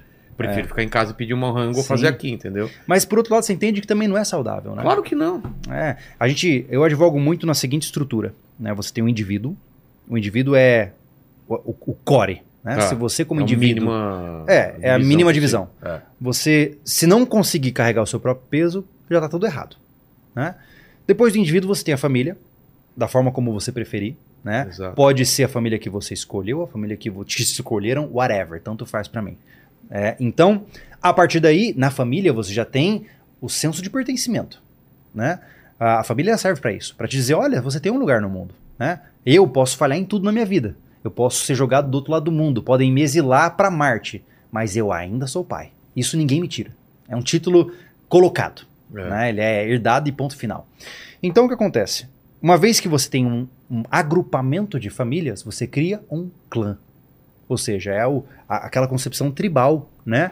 Por exemplo, nós temos o nosso clã, que é composto por quatro famílias, certo? Eu tenho o clã com o Thiago, com o Anderson, que está lá em Florianópolis, com o Marcelo. Esses caras, eles têm uma família que está com eles e nós todos compartilhamos da mesma visão. Inclusive, estamos no processo de morar juntos. né? Ou seja, no mesmo terreno, dividindo as mesmas, as mesmas terras. Né? Por quê? Porque nós acreditamos que juntos nós nos Tá mais fortalecemos. forte, é, tá mais forte. E eu vou te dizer, não há nada pior neste mundo do que a solidão na velhice. É. Muita gente acha que nunca vai envelhecer, que nunca vai, vai morrer, né? Então, você tem que se preparar para isso. E o que mais eu vejo são homens muito bem-sucedidos que não têm amigos com quem compartilhar suas vitórias. E aí, qual é a graça? Entendeu? Qual é a graça? Então, um clã te dá essa possibilidade de você cultivar amigos com intenção. Cara, temos que ficar juntos, porque o mundo é solitário demais. Então, pelo menos aqui, nesse pequeno universo, nós estamos juntos. Nossa tribinho tá aqui. A gente tem nossas piadinhas, nossa forma de pensar, o jeito de criar as nossas filhas, nossos filhos, e é isso aí. A união de vários clãs forma uma teia. A teia, ela é uma rede de apoio. Então, por exemplo, aqui em São Paulo, eu tenho a Teia de São Paulo, com vários sobrevivencialistas, vários clãs e várias pessoas que dividem os mesmos objetivos que eu e eu posso chamá-los ou consultá-los para receber apoio e vice-versa. Entende? Então eu tenho médico, eu tenho veterinário, eu tenho dentista e eu sei que esses caras vão me ajudar se for necessário. Porque é a sua rede de apoio estendida. E essa é a ideia principal. Você entende? Então você percebe que é uma perspectiva muito, muito tribal, né? E funciona muito bem, cara. Funciona na prática, o que a gente tem sentido é que nos faz muito feliz. Eu não quero parecer que a gente seja uma seita, nem, nem de perto é isso, sabe? É uma forma que a gente está tentando encontrar de viver com um pouco mais de, senti- de sentido nesse mundo louco. Porque eu sempre falo pros guri, pra mim é alienígena, cara, assim, é alienígena. Pensa comigo, você entra num elevador, tá? Tem tipo 10 pessoas lá dentro. Você ativamente ignora todas as pessoas. Elas não existem.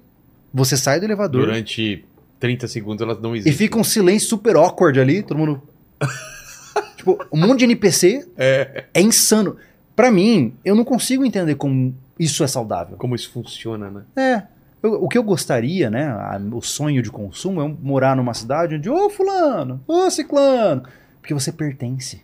né? Olha, eu faço parte dessa cidade. Eu conheço, conheço o cara daquela loja, conheço o cara dessa loja, conheço o filho dele, conheço. Isso te dá essa. Ah, aqui é o meu lugar no mundo, porque é onde me conhecem e onde eu conheço. Agora, se você tá morando num lugar onde você passa por pessoas e finge que elas não estão ali, alguma coisa tá errada. Entendeu? Não é normal É. do ponto de vista naturalista, não é normal você ignorar a existência de outros seres, entendeu? Então, isso que me chama atenção. Né? E eu prefiro manter distância. Total. é, Lene, perguntas? Ó, é, Manda aí que eu fazer um xixi aqui. tem, um, tem uma perguntinha aqui, deixa eu separar aqui.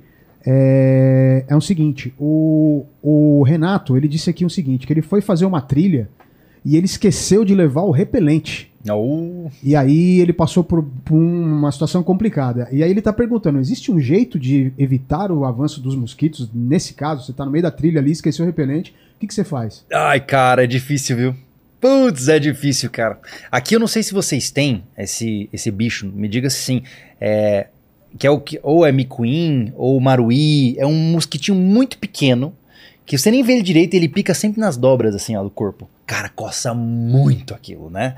E, e não tem jeito, assim, ó. Na minha visão é o seguinte: se você vai pra uma trilha, a melhor coisa que você pode fazer é cobrir todo o seu corpo o máximo que você puder.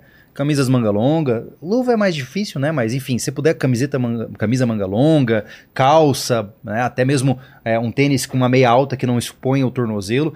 É o mínimo, entendeu? Mas tem alguns lugares que os bichos picam até pela calça jeans, assim, né? Então, é, não, eu posso te falar pra você se cobrir de barro? Pode, mas você não vai fazer. Repelente não funciona muito comigo, não, cara. Esse bicho continua picando. Eu lembro que eu tinha um caseiro de uma fazenda que eu ia e ele falava Sabe assim. Cara, caseiro é uma profissão que é complicado. Ah. Se o cara quiser fazer greve, não quiser trabalhar, o que, que ele vai? Ele vai pra rua, ele sai da casa? Não pode ficar em casa. Hoje eu não vou trabalhar, vou ficar em casa. Já tá trabalhando. Não, só uma parte, não tem nada a ver. É tipo só. um home office? É, pode crer, né? Home office dele é fora de Isso, casa, né? exato. Vou fazer um home office na rua. Isso. Mas desculpa, na greve é ele sair da casa. É, Agora eu não tô exatamente. aqui, pronto. Mas é, ele, tinha, ele tinha uma fórmula mágica. Ele falava assim que nem o Satanás se aproximava. O que que era? Ele pegava fumo, fumo de corda, de Sei, mascar, colocava no álcool, deixava marinando por três dias e passava no corpo. Meu irmão. Não chegava Não ninguém. diz, não chega nem espírito do mal, cara. É, Hum, A esposa, muito menos. é, não É. chega nada. Aí é fácil, né? Ninguém mesmo. Demônio passa assim e fala, É. não. Mas vezes- assim, cara, aquela história. É, agora que você já sabe, não vá sem repelente.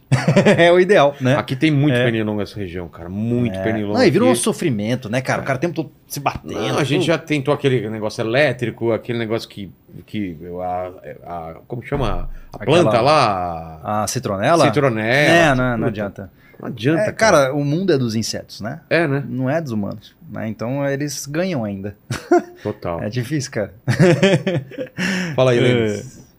Aí tem mais uma pergunta aqui, que é o seguinte: é, a, Carla ela tá perguntando se assim, eu me perdi no meio da mata. O que, que eu devo procurar primeiro? Abrigo, água ou comida? E agora, hein?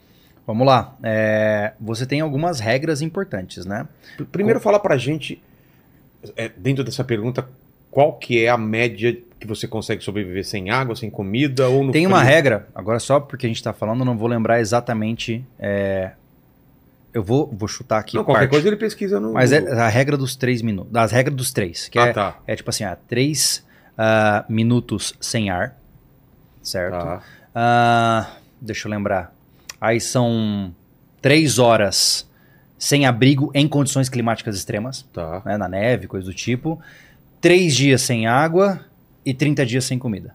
30 dias sem comida É. a gente aguenta? É, no regaço aguenta. Você vai estar quase morto, É. mas aguenta. Ah, tem né? uns caras que ficam na, o nau, É, náufrago é. que conseguem. É, uma alimentação marginal ali, o cara Sei. consegue, né? Mas a, a, a regra básica, antes de mais nada, é água. É, né? Depende do clima. Se você está num ambiente de neve, você precisa procurar abrigo. É. né? Porque assim, você tem dois grandes inimigos iniciais numa situação de emergência: desidratação e temperatura. São as duas coisas que podem te matar muito rapidamente. De- a, a- a primeira vem pelo quê? Desidratação é porque, pô, imagina, você tá perdido, provavelmente você vai começar a andar que nem um louco, vai É. começar a transpirar, vai ficar com sede, né? A desidratação te começa a deixar fraco, né? É. Se tiver quente, que nem você tá numa mata, né, fechada, numa Amazônia da vida, Nossa, lá é você muito vai quente. É. transpirar litros e litros de água, você vai secar. Você tá, você tá basicamente se desidratando, vai virar uma uva passa, né? Caramba. toda velho. sugada. Então, é, numa situação como essa, a água é uma prioridade máxima. né? Agora, se você está num ambiente de clima extremo, é o abrigo. Né? Mas geralmente esses dois pontos são os principais. Em situações de Brasil, procura por água. né? Esse é o principal. Acho que é a prioridade máxima. Mas aquilo que você falou, tipo, você não tem nada pra filtrar água, como você tem certeza ou não tem certeza que ela tá boa? Existem algumas técnicas que você pode usar para diminuir o risco. Né? É, você pode sim fazer um filtro natural? Pode. Mas as chances são pequenas. O que você pode fazer é ferver água com pedra quente. Se você tiver fogo, né? Você pode muito bem, por exemplo, pegar folhas de bananeira, criar uma cumbuquinha, né? Dobrando uma em cima da outra, fazendo um, um buraco no solo e forrando com folhas, por exemplo, né? Você vai encher aquilo de água, você pega uma pedra que você deixou no meio do fogo por muito tempo e joga na água. Ah, tá. É uma, aí você ferve a água por conta da pedra. Né? É uma possibilidade, se você não tiver panelas, por exemplo. Mas, novamente, é muito irreal porque você já vai ter que fazer o fogo antes e já é mais difícil, né? Então, você pode, talvez, né, encontrar a possibilidade de uma água bem corrente, porque quanto mais parada a água, maior a chance de ela estar com acúmulos ali, Entendi. né? Essas águas que você vê no meio da mata, aquela, aquela corredeirinha assim, é- é- dá pra beber, porque eu já bebi essas Que não dá pra porra. saber, né? É. É, assim, é uma aposta, cara. É o quê? É-? É, é animal morto? O que mais pode ter de problema? Fezes de animais, qualquer coisa. Putz. Porque você imagina que você tá bebendo água aqui, mas você não sabe qual caminho que ela percorreu desde nascente. Ela não vai limpando, né? Pode ser que sim, pode ser que não. Ai, É uma aposta, entendeu? É. Não dá pra ter certeza, né? Hoje em dia existem aquelas garrafas com filtros que são maravilhosas, pô. Né? Essas garrafas elas, elas filtram 99,9% das Sério? bactérias. Né? Pode chegar ali na água suja pra caramba e dá-lhe. Vou pegar isso daí, não sabia. isso É não. maravilhoso, cara. Maravilhoso. E uma né? cachoeira dá pra beber a água da cachoeira? É o mesmo Mesmo, problema. mesmo problema. É, você Depende- entende que- Depende do que tem atrás. Exato. É. Aí vai que você, é, tem muito disso, tá? Eu Estou na natureza, aí o cara É. não sabe, mas ali em cima tem uma batedouro de porco. Entendeu? Ah, não, eu tô aqui no meio do mato, essa água é limpa. Não. então, os seres humanos são bons em poluir as coisas, né? É. Então, muitas vezes você acha que você tá num lugar virgem, mas não tá. Né? E até mesmo a água que vem direto de uma nascente talvez não seja potável. né? Talvez ela seja salobra, tem um monte de outros problemas, enfim. Às vezes Então- você vê os caras nesses programas bebendo água barrenta. É, mas você vê no programa, né? Ah, tá. Não é à toa que a maior luta contra a- a- o sofrimento da humanidade é a falta de água potável. Exato. Né? É o que mais mata por cólera, por diarreia, por tifo, né? Por que, que você falou que ter diarreia é, é- é- é mortífero nesse Primeiro caso? problema, desidratação. Ah, tá. Como nós sabemos muito bem que a diarreia ela tem uma capacidade de tirar bastante água de você Nossa, se em tem. pouco tempo. É um Hadouken que você dá com o toba, né? Hadouken inverso. Hadouken. É complicado, cara.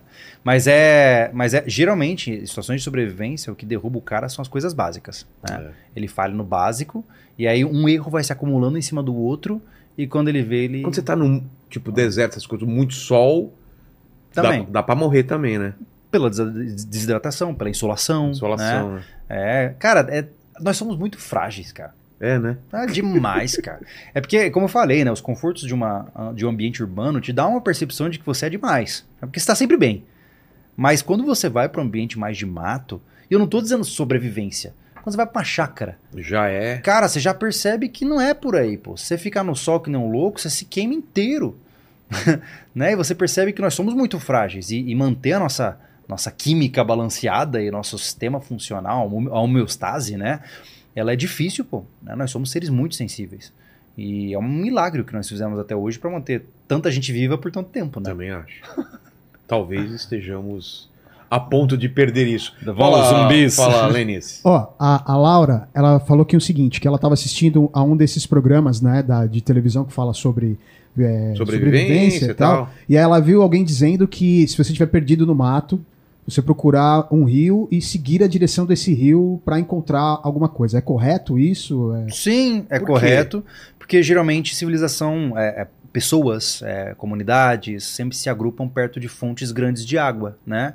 Os pequenos rios vão levar a grandes rios que levam a uma civilização. Geralmente na borda de um grande rio você pode encontrar, tem muito mais chance de encontrar uma civilização na borda de um É. rio do que no meio do nada, Exato. né? O problema que não te contam é que seguir um rio é muito difícil. É mesmo? Porque a borda de um rio geralmente é muito acidentada. Então o seu progresso é muito lento. Ah, tá. né? Você vai ter que ficar escalando barranco e subindo, e é terrível subir. é, uma borda de rio, especialmente no meio do mato, é muito cansativo de seguir. Só que se você não tem mais nada, é melhor do que nada. Né? Quem tem- dizem que para quem não tem nada, metade é o dobro. Então, é, sim, é, a água vai te levar muito provavelmente para uma civilização, exceto em casos muito específicos, né? Você dá lá, sei lá, olha, achei o rio Amazonas. Pô, mano, vai ter que rodar centenas de quilômetros, né? Aí Não faz sentido, né? exato, exato.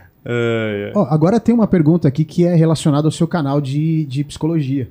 né? Dale. O Carlos está perguntando aqui como resistir às tentações da internet. Vamos, vamos antes dessa pergunta, responde também essa pergunta, por favor, mas falar desse outro seu canal, qual que, é, qual que foi a ideia dele? Ele veio junto, veio antes do Ele é, canal? uma, ele é um fruto do que eu tenho construído com a passagem do tempo, né, cara? Porque eu encontrei um jeito bom de viver minha vida. Eu me sinto bem com, com quem eu sou, com a minha trajetória, com os meus erros e acertos, né?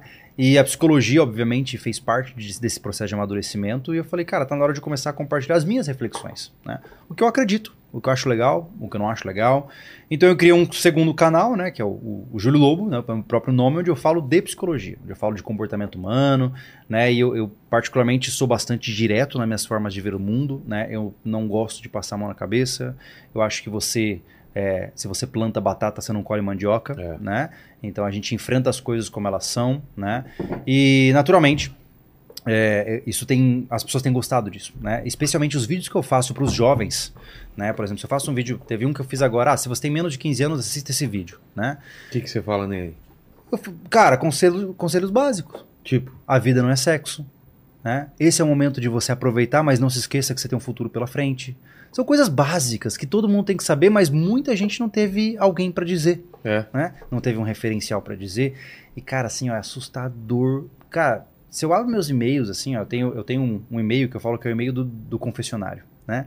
Onde a pessoa pode mandar o e-mail que ela quiser, contando a história que ela quiser. Eu não vou responder, mas eu vou ler, Tá. né? E cara, tem histórias assim de quebrar o coração, cara. Sério? Tris- tristíssimas, assim. Mas mais relacionado a, pessoas mais novas? Ou, ou- Todas. É mesmo? Você não tem noção. A, a nossa juventude Conta está alguma dessas histórias assim, que, que- É que geralmente tem a ver com alienação parental, ou com parental, ou, ou, é, ele simplesmente não tem referência nenhuma de nada, cresceu sem pai, a mãe não dá Meu. bola, ou cresceu num lar tóxico com pai usuário de droga, mãe usuária de droga.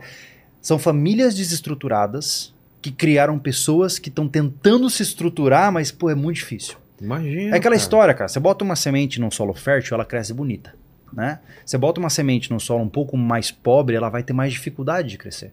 Ela pode vir a ser uma cuida- Precisa de cuidado. né? é, ela pode vir a ser uma planta bonita que vai dar flores e frutos, mas ela vai dar mais trabalho pra, Claro. né? E não adianta o que digam. Não adianta, cara. É, famílias bem estruturadinhas, e quando eu digo estruturadinhas, famílias que se amam, que se respeitam, que estão focadas em produzir bo- bons frutos, vão gerar pessoas com maior chance de sucesso na vida. E o que nós temos hoje é o contrário. né? Nós temos pessoas que terceirizaram a sua paternidade, a sua A maternidade culpa é sempre dos outros, né? pro colégio, pro YouTube, É. pra outra coisa. E a criança tá perdida, cara. E assim, ó, me entristece. Eu fico feliz de saber que pelo menos eles, eles veem a minha forma de pensar como uma forma que faz sentido pra eles. né? Eu fico feliz por isso. Mas eu não sou o pai. Eu não sou seu pai, eu não quero ser seu pai. Eu sinto muito que você não tenha um. Mas eu espero que você entenda que os meus conselhos são pra te ajudar, mas eu também não sou perfeito. Entende? É muito perigoso isso. Eu não quero ser o líder de ninguém. Tem uma, uma receita mágica. Não, existe. isso, né? Não existe. Eu sou tão imperfeito quanto todos que estão aqui. Então é, eu tenho muito medo de o cara te colocar num pedestal, porque eu não sou esse cara. E não quero ser. O dia que você fala, ah, o Julião é demais, você tá equivocado. Tá equivocado. Então o que eu falo é o básico. Né? Como que você pô, en- encare as suas emoções como uma mesa de som. Né? Você consegue modular suas emoções Ah, tá. se você entender de onde elas vêm, como elas vêm, se você se rechear um pouco mais de conhecimento emocional, de entender qual é a paleta de emoções que você tem, quais são os gatilhos comportamentais que te desequilibram, como que você pode fazer para aguentar coisas que geralmente você é, tem dificuldade de aguentar, como você resiste às coisas difíceis, né? Então eu falo do básico, ela pergunta sobre esse vídeo. de- sobre tentações, né? Isso, exatamente. E é, aí, que é que o, você- o Renato, né, que tá perguntando como Renato, resistir às que- tentações da internet. Tá. Tá falando de pornografia, talvez? De, de- Renato, é, existem estudos indicando hoje que é mais fácil evitar as tentações. E é engraçado que a gente olha para o passado e a gente vê que todo mundo já sabia disso, né? Porque o padre quando vai se formar vai para onde? Para um seminário. Ele fica internado em um lugar onde ele não tem acesso à sociedade, não pensa em nada além daquilo que ele faz. O monge vai para onde? Para o monastério. É. Por quê? Porque ele está isolado de todas as tentações. E aí a ciência hoje tem apresentado uma coisa interessante. Está mostrando pra gente que é mais é, energeticamente, é mais inteligente não se submeter à tentação e resistir a ela do que você ficar ativamente resistindo a ela. Entendi. É como se fosse como se tivesse uma mana, né? Para quem joga sabe a mana lá do mágico, né? Você tem um potencial energético, tem um tanque de combustível para resistir às coisas, entre aspas, tá? Sempre que você está resistindo a alguma coisa, está gastando combustível. Só que esse mesmo combustível é o que é usado para você focar em coisas. Então o que acontece? Ah, eu tenho Instagram, mas eu fico ativamente resistindo para não ficar muito tempo nos shorts.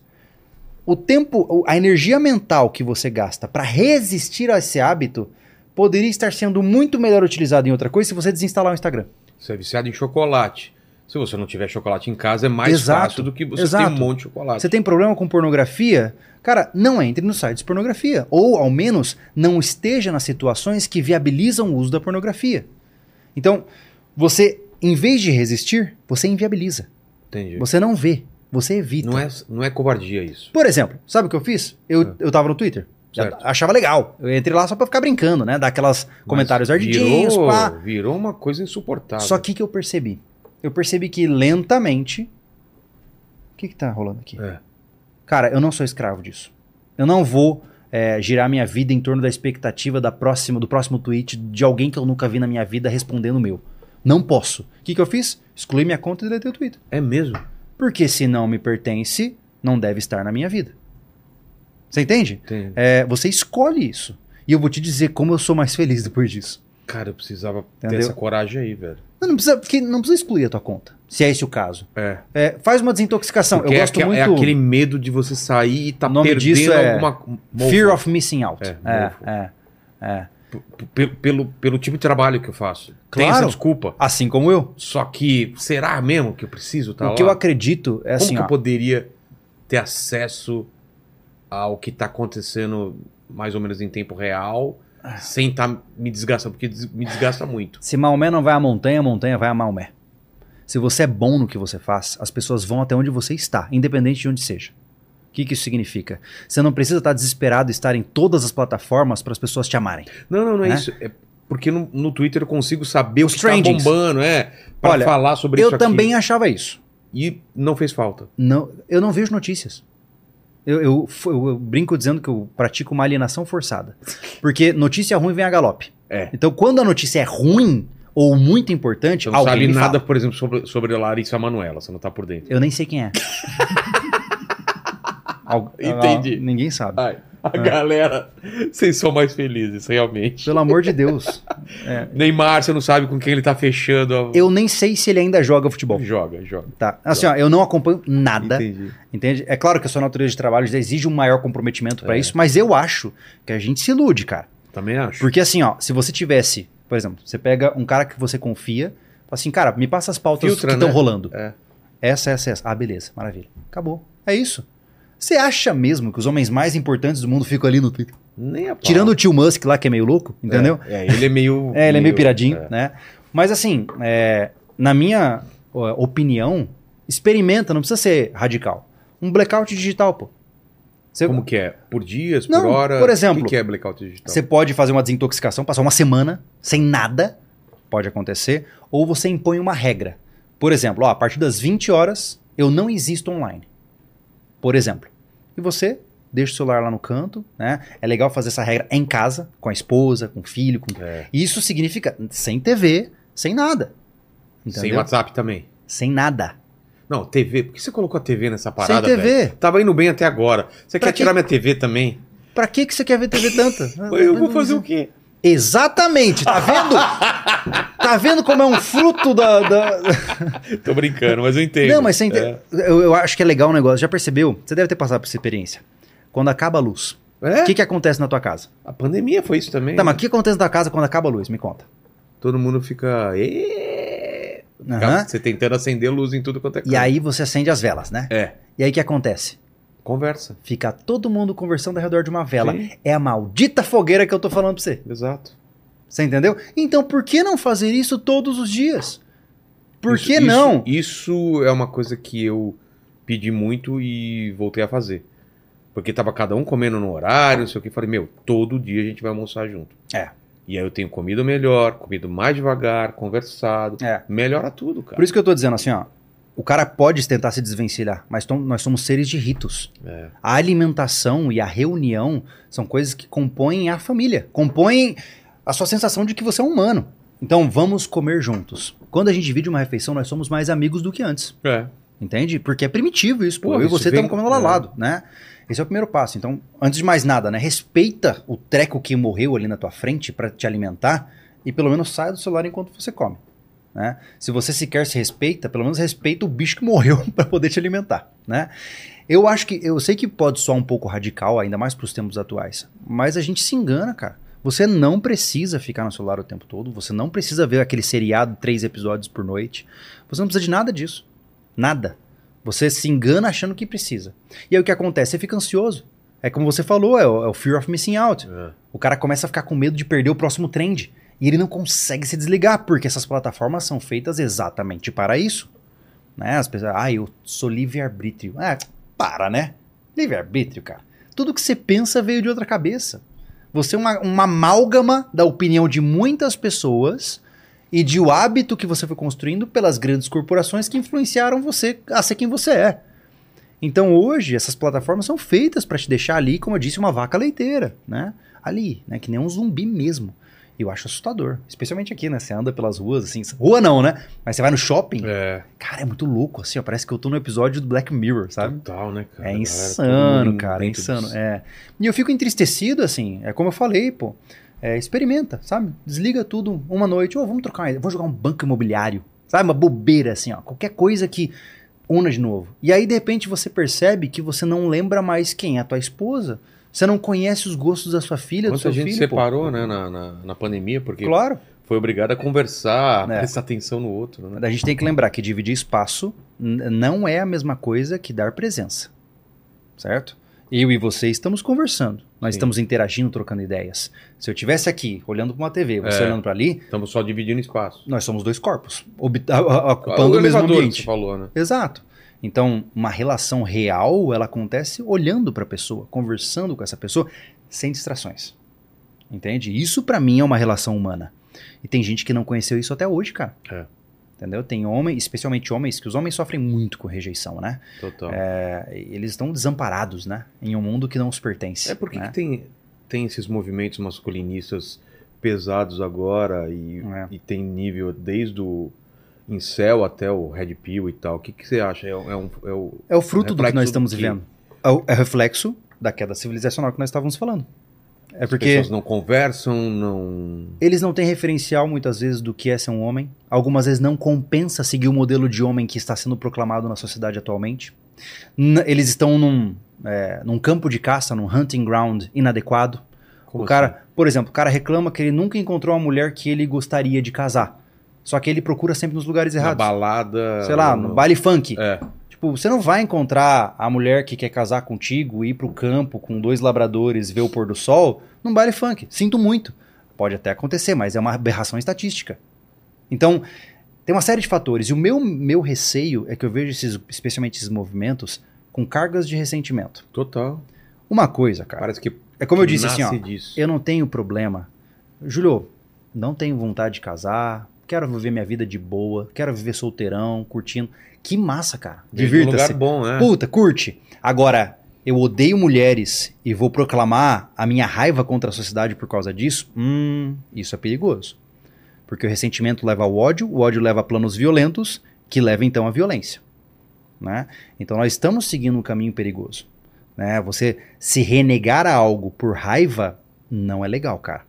Não é legal mesmo. E eu entendo que o problema é complexo, mas a vida não pode ser feita de extremos. né? Você não precisa ficar levantando bandeiras de ódio a nada. né? Você pode simplesmente seguir tua vida, trabalhar, fazer o que você acha que é importante e tentar encontrar um caminho mesmo no mundo louco em que vivemos. né? Achar propósito. né? Exato. É difícil, né? Como que acha propósito? Ah, você tem que primeiro, antes de mais nada, se submeter ao desconforto. É. É, se você tá no teu conforto, teu sofá, só engordando, comendo só o que você gosta, você não vai fazer isso, cara. Você vai ter que se submeter a empregos de merda, desculpa o termo. Você vai ter que comer o pão que o diabo amassou pra você descobrir o que você não tolera nesse mundo. Quais são as injustiças que você não aceita que façam com Primeiro você. saber o que você não suporta. Esse é o primeiro passo. Meu Deus, um o primeiro passo para o autoconhecimento é entender o que você não tolera. De cara. Porque isso já vai te evitar de você entrar em situações que lá no futuro você fala: Meu Deus, como eu parei aqui? Porque a minha vida foi o desastre que virou. Entende? Porque, sei lá, você tá num emprego abusivo, onde seu chefe é tóxico, e você fala, isso eu não aceito, você pede demissão, paga o custo disso e dá um jeito de arranjar o trabalho. Você não se submete, entende? Hoje, é, por conta de necessidade, por conta de medo, por conta de não saber o que fazer, as pessoas não assumem posições. E meias medidas perdem todas as guerras. Então é um problema sério, entende? E a gente tem que entender o que, que eu quero. E não tá errado, cara. O que, que eu, Júlio, quero? O que eu quero, eu brinco dizendo pra minha esposa que se eu pudesse, eu tinha 10 filhos, morando na fazenda, fazendo as coisas do jeito que eu gosto, tentando ajudar pessoas. É o que eu quero. E não acho feio, porque é o que eu quero e ninguém vai me tirar isso. Assim como você pode crer o que você quiser, só não encher o meu saco. É. né? Então, tem gente que acha que é feio, né? Mas o que, que você quer?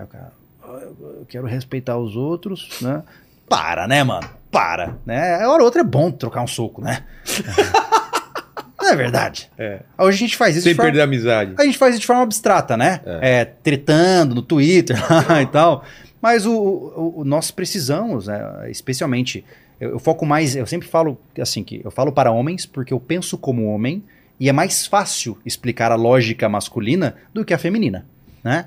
Nós, homens, precisamos nos conectar com essa essência de novo, né? E ser homem, desculpa, ser homem não é ir pra academia e ficar se olhando no espelho. Não é. É botar pra quebrar mesmo, cara. Ir lá pegar um trabalho pesado, começar a construir coisa. Eu gosto muito de uma frase do Jordan Peterson, que ele fala assim que é, ser homem é olhar pra um peso, pegar ele e carregar. Porque você vai pensar o seguinte: eu posso ser um inútil que não sabe fazer nada, mas eu sei pegar aquele peso e carregar ele até ali. Isso já basta. Porque Vai falar, ser útil em alguma coisa. falar de liberdade sem responsabilidade é, uma- é- é um, é um discurso doentio.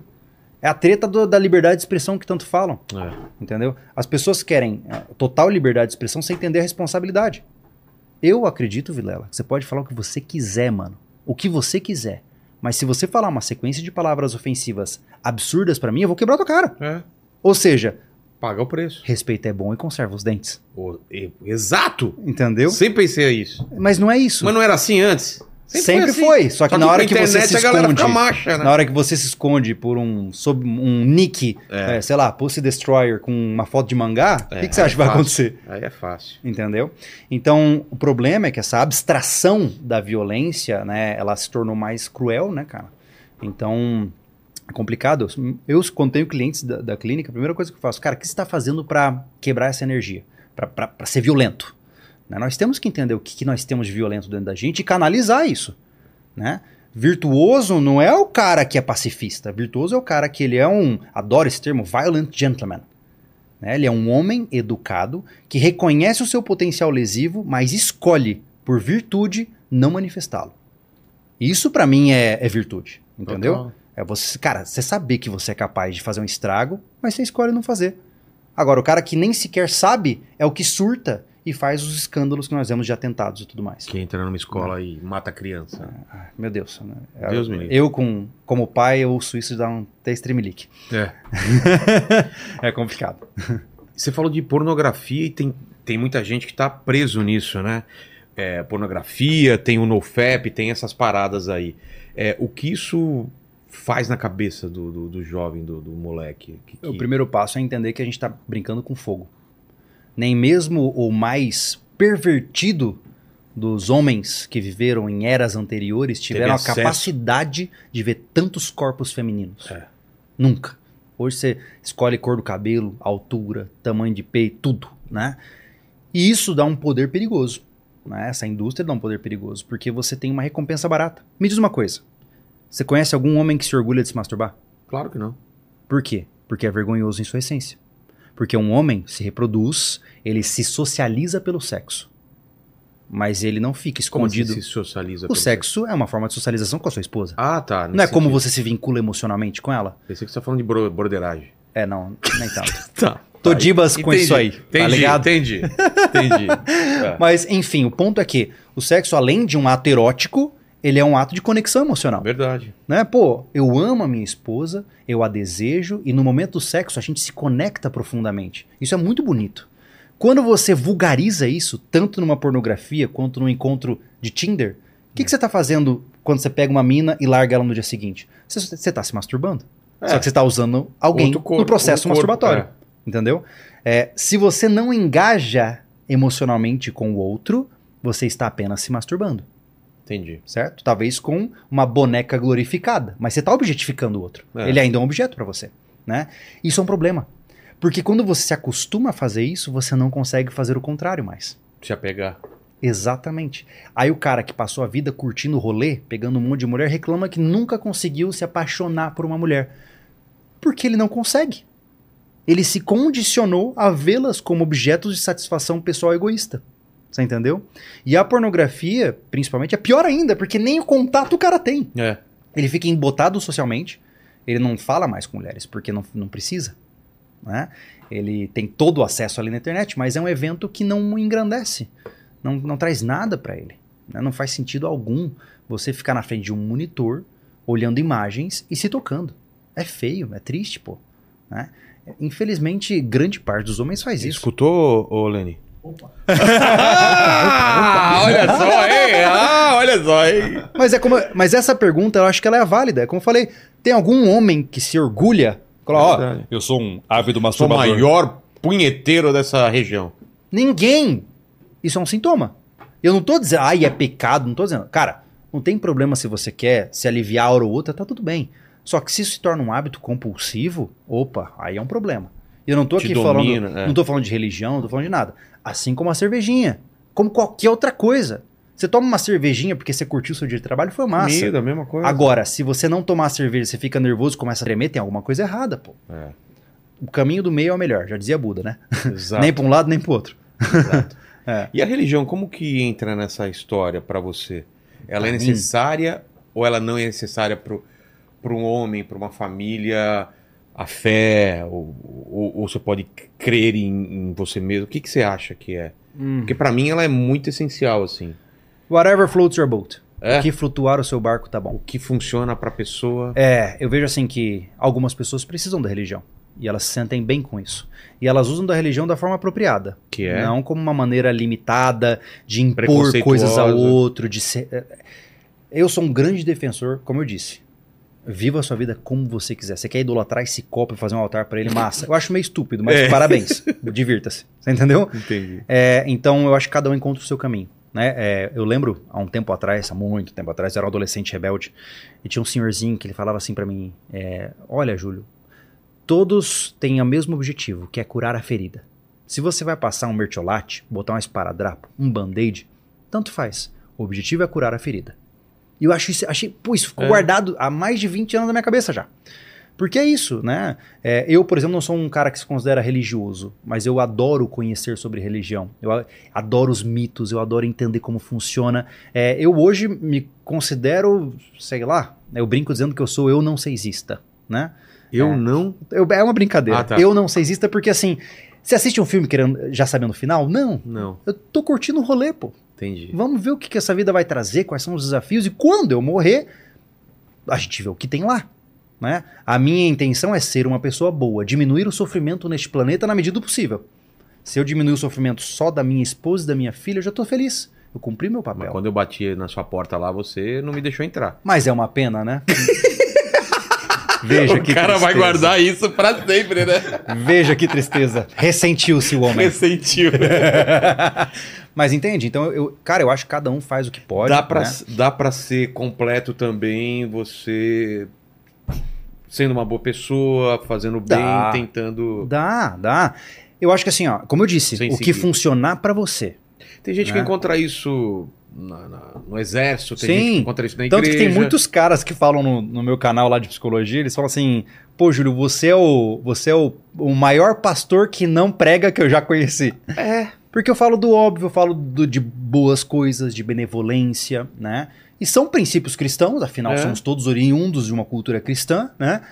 Mas é, eu me sinto bem assim, tá tudo bem. É, Eu não preciso é, conhecer os salmos, eu li muito pouco da Bíblia e eu me sinto bem não sabendo. Né? Eu me apaixono pelo mistério. Né? É, eu gosto muito daquela linha de absurdismo, sabe? A gente vive num mundo tão absurdo que eu curto ver as incongruências e a loucura que é estar aqui. E isso me deixa feliz, né? É um modo meio louco de ver a vida. Mas o que, que é, é sinônimo de felicidade pra você? Como você descreveria um, um dia bom pra você? Cara, ver os meus bem. É? Acho que é isso. É, é, por Isso- exemplo, Isso, já te deixa satisfeito. é, especialmente, assim, ó, o dia bom mesmo, É. é. aquele dia que eu trabalhei no pesado, eu tô com o corpo destruído, mas ficou todo mundo feliz.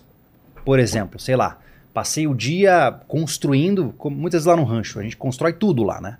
Ah, construindo o galpão, levantando o tronco, pá, arrebentando tudo. Senta no final do dia e pô, mano, fizemos, cara.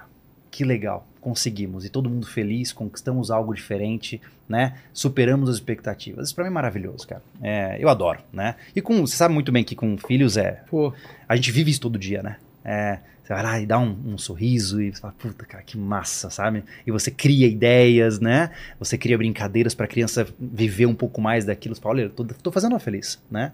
Eu não sei, é, eu gosto de fazer os outros felizes. Isso é bom, me deixa bem, né? É, é um altruísmo egoísta, né? total, total. É massa isso, né, cara? A, a vida é bem simples, se a gente for para pensar, que a gente complica muito ela, né? A gente constrói labirintos na nossa cabeça e, e se perde nos próprios labirintos e é bem linear. Né? Se você tem boa intenção, se você tenta se aprimorar continuamente, se você faz o possível para realmente ser uma pessoa boa no sentido de não aumentar o sofrimento dos outros neste planeta, as coisas vão dar certo eventualmente, sabe? e a ansiedade? Como que você acha que a pessoa controla a ansiedade? Que é esse medo do futuro ou essa espera por um futuro que pode não acontecer? Né? Então, ela tem que ocupar a cabeça dela. O tédio é a oficina do diabo, né? Já diziam. Ocupar cabeça. É, exato. Ela pode encontrar um projeto para ela se dedicar, um hobby. Eu acredito, a melhor forma de lidar, lidar com a ansiedade é exercício físico, logo de cara, né? Eu não conheço alguém que fica ansioso depois de sair para correr 10 km. Entendeu? Entendi. Porque de fato, tem pessoas que quando o cara tá muito ansioso, ele sai para fazer um exercício, seja qual for, ele queima aquilo, né? Ele queima aquela ansiedade, dá tempo dele pensar, dá tempo de, né? E ele chega em casa cansado, toma um banho e dorme, né? Isso é bom. Isso é muito bom, né? Dizem que a, a depressão é doença de rico, né? Exatamente por conta dessa alegoria, né? De que o, o pobre que trabalha o dia inteiro não tem tempo de pensar na vida, né? Então ele sequer sabe que está deprimido, Entendi. entende? Não estou dizendo que é algo positivo, né? E também não estou dizendo que ser rico e ser deprimido também é positivo. Mas, é, quando você tem muito tempo livre, a sua cabeça começa a pensar demais. Né? E você foca demais no futuro, foca demais no passado, você esquece do presente. Geralmente o ansioso, ele não está satisfeito com a trajetória de vida dele. Porque se ele está pensando tanto lá na frente, ou se prendendo tanto ao passado, é porque ele fez escolhas que levaram ele a um lugar que ele não gosta. Porque se você tá onde você deveria estar, tá tudo bem. E você sabe que o futuro, apesar de desafiador e várias coisas que vão surgir, você vai dar um jeito, porque você está onde você deveria estar. E eu acho isso maravilhoso, né? É o segredo, né? Tem um cara que fala muito bem disso, que é o Viktor Frankl. Você deve ter lido já aquele livro Em Busca de Sentido, né? Não. É maravilhoso o livro. Ah, é? Vou atrás. O Viktor Frankl, ele é um psiquiatra que sobreviveu aos campos de concentração, né? E ele, ele tem uma frase que eu não vou lembrar nem a pau de cabeça agora, mas é mais ou menos assim. É, o mesmo homem que entrou na câmara de gás em sofrimento e pedindo misericórdia para Deus, ao lado dele havia outro homem que entrou com os ombros eretos, com uma oração nos lábios e com a certeza de que ficaria tudo bem. A situação era trágica, imutável e fora do controle, mas você ainda escolhe como você reage a ela. Entendi. Você tem a capacidade de, mesmo num cenário trágico como o que ele viveu, encontrar propósito, encontrar sentido e dar um jeito de fazer alguma coisa da sua vida. E eu acho isso maravilhoso, cara. Porque é, é aí que entra a ideia desse absurdo, né? Que a realidade ela não faz sentido. O que a gente vive é uma loucura, se eu para pensar, né? Somos uma bolinha flutuando no meio do nada, com um meteoro em volta, é uma loucura, né? É. É uma piração, né? E, e você olhar pra tudo isso e falar assim, hum, mesmo assim, eu vou criar uma paradinha aqui pra mim, só pra mim, do jeito que eu gosto. Pô, isso é louco.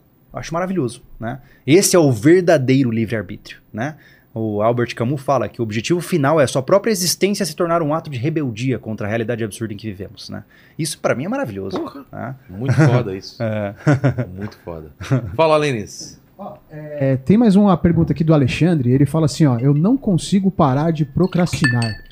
O que Isso fazer? é um problema. Vamos trocar a palavra procrastinar por falta de disciplina. Tá. Para começar, né? Ah, a maioria dos procrastinadores são indisciplinados. Então a gente tem que nomear o demônio pelo nome correto, certo? O que, que isso significa? Que procrastinar é eu não tenho a disciplina certa para fazer as coisas quando eu preciso fazer. A razão é qual? Provavelmente você não dá importância suficiente para as coisas que você deveria fazer. Por quê? Talvez você não deveria estar fazendo elas, ou talvez você tenha que repensar os seus objetivos de vida. O que eu penso é o seguinte: imaginemos que eu marco com você, Vilela, tá? A gente vai se encontrar no meio de uma lagoa, a 230 quilômetros daqui, às 3 horas da manhã, de sunga, tá? Às 3 horas da manhã nessa lagoa. E eu vou te entregar 500 mil reais em dinheiro. É só você aparecer lá nesse horário, De sunga. de sunga. Tá. Você vai, não vai? Claro. Por quê? Porque é importante. Porque o prêmio, porque o prêmio Vale. vale a pena. é. Exato. O que, que isso significa? Que quando o objetivo faz sentido e vai te trazer uma recompensa adequada, você faz. Sem nem pestanejar. Agora, quando você questiona a validade do objetivo, se eu falasse pra você ir até lá pra ganhar 10 pila, Esquece. você não vai, pô. É. Não é importante o suficiente. Então, Então, você que não abre a porta pra mim. é verdade. Antipático como sou, entendeu? Do apocalipse zumbi, né? pois é. Mas por Torço. 500 eu vou. Aí, ó. Então, é porque essa, a pessoa não tá dando valor pra, pra arrumar a cama, fazer o dever de casa ou É entregar. porque ela não vê importância pra isso. Entende? Então o primeiro passo é entender o que, que é importante pra você, pô. Vamos voltar à pergunta. Mas, mas tem Entende? gente que sabe a importância, se ferra por causa disso e mesmo assim não consegue, né? Perde Pois é, compromisso, é, perde. Tem dinheiro. assim os, os hacks, né? É. Que o cara pode fazer. Mas eu, na minha concepção, de novo, eu volto pra base. Você não sabe o que é importante pra você e você não sabe o que tá fazendo da sua vida. Porque se fosse realmente o seu sonho, você tava fazendo. Ah, isso é verdade. A gente só tá conversando aqui É. agora especificamente pelo fato de que nós vemos sentido no que nós estamos fazendo. Eu vim lá de Florianópolis pra cá pra fazer conversas como essa, É. porque faz sentido pra mim. Eu poderia ter procrastinado, falar assim, ah, a gente marca outro dia, É. entendeu? Então, na minha concepção, a minha maior é, visão E tá presente, né, na parada que você tá fazendo. O que é. eu mais vejo é as pessoas. Elas estão num lugar pensando no próximo. Aí no próximo, quando ela tá lá, ela não tá lá, ela tá É. pensando no próximo. É a É. pessoa indo pro. indo pro, viajar e pensando como vai ser lá e não aproveitando todo esse caminho até lá, né? É, eu acho que falta um- uma base de mortalidade. né? eu acho engraçado, tem um dos meus atendimentos clínico- clínicos, eu gosto de fazer o Base roadmap. de mortalidade. Mortalidade. É, eu gosto muito, eu tenho um amigo que tem- me deu um petzinho que eu adoro, que é On va tu morrer, que é todos nós vamos morrer. É sempre importante lembrar disso, né? O sabe- memento mori, aquela sabe dessa história. história, né? Sim, sim, Do- sim, do- do- sim. Os caras, quando voltavam pra Roma, que tinham conquistado, vencido batalha, ficava um cara na orelha dele falando memento mori. Tipo, você vai morrer. Exatamente. Você é, mortal, você vai morrer. É. você- o cara não. Tem um livro que, apesar de ter um viés bem católico, é o Preparação para a Morte, de Ligório, Santo alguma, Afonso Ligório, acho que é o nome. Maravilhoso, assim. É. É um os primeiros capítulos são um choque de realidade. Ele fala assim, olha, inde- independente de quem você for, seu corpo vai apodrecer, vai feder, você vai ser enterrado, e as pessoas vão dividir as suas posses, e daqui 20 ou 30 anos ninguém mais fala o seu nome, e em breve ninguém mais soube que você existiu. E é assim, e ponto final. Né? Ai, que horror! Não é horror, é o que é É. né? E aí, eu geralmente eu gosto de fazer esse roadmap, que é o seguinte, quando a gente pega e coloca, é, a gente faz uma retro- um retrocesso. Por exemplo, ah, o que, que você vai fazer quando você tiver 70 anos? O que você vai fazer com 60? Com 50? Eu vou me aproximando da idade da pessoa. Tá. E aí eu vou diminuindo os gaps de tempo. Ah, tá. Em vez de Entendeu? 10 em 10. É, e vai baixando diminuindo, diminuindo. Quando eu chego próximo da idade dela, é um ano por outro, né? E aí quando o cara olha para aquela jornada dele, ele fala assim, meu Deus, eu tenho pouco tempo. Porque muitas vezes o cara fala assim, ó, o cara tá com, sei lá, 30, aí ele fala, não, com 40 eu vou estar próspero com a minha empresa, com filho, casado. Só que quando ele começa a botar ano por ano, ele, meu Deus, não vai, Vai, dar, dar tempo. tempo, é. E muita gente se perde no tempo, cara. Tem Porra. muitas pessoas que sonham por décadas. Que perde o, o, o bonde da história. é. É, então lembra, cara, você vai morrer, pô. Você não vai estar sempre afiado que nem você tá hoje, você não vai ser forte tanto quanto você é hoje. Todos nós apodreceremos, né? Apodrecemos lentamente, né? Cara, isso é um bom exercício. É legal isso daí. É. Vou fazer essa experiência aí. É porque o tempo passa rápido, pô. Porra. Ainda mais, é como eu digo, quanto mais velho a gente fica, é engraçado essa questão da proporção, né? É. É, quanto mais velho você fica, proporcionalmente, um dia é muito mais insignificante porque você viveu muitos dias. Sei. É, se a gente pensar numa fração que vai sendo dividida Claro. a cada dia, Quando você é criança, um Cara. dia é eterno. eterno, né? Pensa, lembra das férias aos É. 12 anos? Puta, eram eras, né? Hoje eu tirei férias, acabou as férias. Exato. E é isso, né? Por quê? Porque a gente vai aumentando o nosso padrão comparativo. Então você imagina uma pessoa de 80 anos, um dia é um respiro para ela, né? Então é interessante entender que o tempo acelera né, do ponto de vista de percepção e você tem que tomar cuidado com isso, né? Então, se hoje você está perdendo seu tempo com a procrastinação, né? Outra reflexão importante de lembrar, é, que eu sempre pontuo assim, ó, compreendendo que um dia você vai morrer, imagina que você está no teu leito de morte, porque um dia todos chegaremos lá, né? Você tá lá na maca, deitado, você sabe que, mano, você não vai sair. Quando a morte chega, você sabe, É. né? É, eu tenho certeza absoluta que se você pudesse pegar de volta aquela meia horinha por dia que você gastou vendo porcaria ou ficando à toa, você daria a sua vida pra ter aquela meia hora. É. Entendeu? Então valoriza ela agora, pô. Né? Faz o que tem que ser feito. Né? É, você não é o que você fala, você é o que você faz. Se eu tivesse um leito de morte, se você estivesse do meu lado, sabe o que eu ia falar pra você? Eu não ia abrir a porta igual, cara. Não interessa. Ah, eu sabia! Mas nem no leito de morte ele não. não... Ah, cara! Não tem nem carne pra cortar direito e fazer um canibalismo. Eu não vou servir pra nada, pô. Ia ficar fedendo tudo. Eu achei que no Lei de Morte o coração dele ia estar. Ia Não, pedir perdão, né? Eu ia olhar pelo, pelo olho mágico assim. passa amanhã. é nóis, irmão. Fica aí. É meu, meu Mas- decoy pros zumbis. Mas, mas você vê que é, todas as pessoas que passam para a experiência de estar perto da morte, ninguém. Ah, eu deveria ter ganho mais dinheiro. Eu deveria. É. Não, nunca é sobre dinheiro, nunca... é sobre mais tempo com meu- meus filhos, mais É. tempo com meus pais. E eu tenho certeza que nós teremos uma geração de arrependidos. É. Muita é verdade. gente, cara. Muita. Porque tem muita gente que se ilude. É, eu quero. Dinheiro é bom, claro. Né? Ganhar dinheiro é Pra importante. quê? Né? É, exato, mas o dinheiro, pra mim, ele é um potencializador. É. O dinheiro ele vai potencializar os seus vícios e as suas habilidades. né? Então, se você hoje é um desregrado, e se você tiver dinheiro, você vai ser um desregrado supersônico. Entendeu? Vai, Vai ser uma vida louca. potencializar. É, exato. Então é a mesma coisa. Se você é um filântropo, se hoje você ajuda pessoas e ganha dinheiro, eventualmente você vai ajudar mais pessoas. Ele potencializa o seu potencial de trabalho. Porque você é o que você faz. Hoje, infelizmente, na internet, nós temos os incríveis oradores, né? As pessoas que falam bastante, mas não fazem. Ah, sim, Né? mais tem. Você é o que você faz. Especialmente homens. Homens, prestem atenção. A reputação de homem é baseada em suas ações, não em suas oratórias, Exato. né? Senão você fica rotando sua virtude. e- Nossa, maravilhoso. É. Olha quão incrível eu sou. Olha pra mim. É, isso é um evento narcísico, né? Olha, me amem. Né? É uma percepção de como se você fosse o centro do mundo e você não é nada nesse mundo. Eu não sou nada nesse mundo. Né? Daqui 100 anos, nenhum de nós será lembrado. Né? Se tiver muita sorte, alguém vai falar assim: ah, é, né? Na história marcou aquele cara que fez aquela parada lá. E olha lá, né? Então, menos, menos. Você não vai ser tão importante assim. Então, batalha pra ter o teu. Você não precisa conquistar o mundo, você não precisa andar de Ferrari. Batalha pra ter o seu, pra fazer o que você quer da sua vida. Imagina que você gastou a tua moedinha de crédito, botou no fliperama e você tem só aquela jogada. Até onde sabemos por enquanto, né? É. Aproveita como do jeito certo, pô. Né? Não fica ressentido, não fica se vitimizando, não fica perdendo tempo, só tem essa jogada. E pode ser que ela acabe de uma forma zoada se você vacilar, entendeu? Então é, é triste, cara. É, para mim, o que mais me chateia nesse mundo é desperdício de potencial humano. De verdade. É. Quando eu vejo, por exemplo, um jovem abandonado, sabe? Entregue a Entediado. obesidade, pornografia, sabe? Muitas vezes indo pra um lado de droga. Pô, mano, você podia ser muito mais, cara. Sabe? Você podia mesmo. assim, eu, eu juro pra você, eu fico entristecido. Porque, puta, cara. Se você no futuro. Eu, eu torço pra que você nem acorde, então. Porque se você acordar tarde demais, vai ser pior ainda. Sabe? Eu fico imaginando uma pessoa chegar nos seus 40 e falar assim: "Ah, o que, que eu fiz? Meu! Eu não desejo esse pesadelo pra ninguém, cara. Pra ninguém. Então. É, enquanto, é, enquanto é tempo, dá tempo de acordar, né?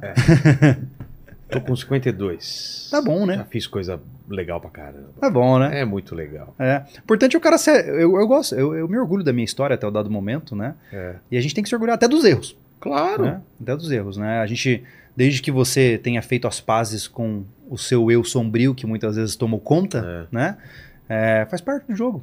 Faz parte. Nem todo mundo é perfeito e o dia que a gente ficar perfeito, a gente morre, né? Total. Então, é isso aí, cara. A gente é um fruto das nossas escolhas. É aquela história, velho.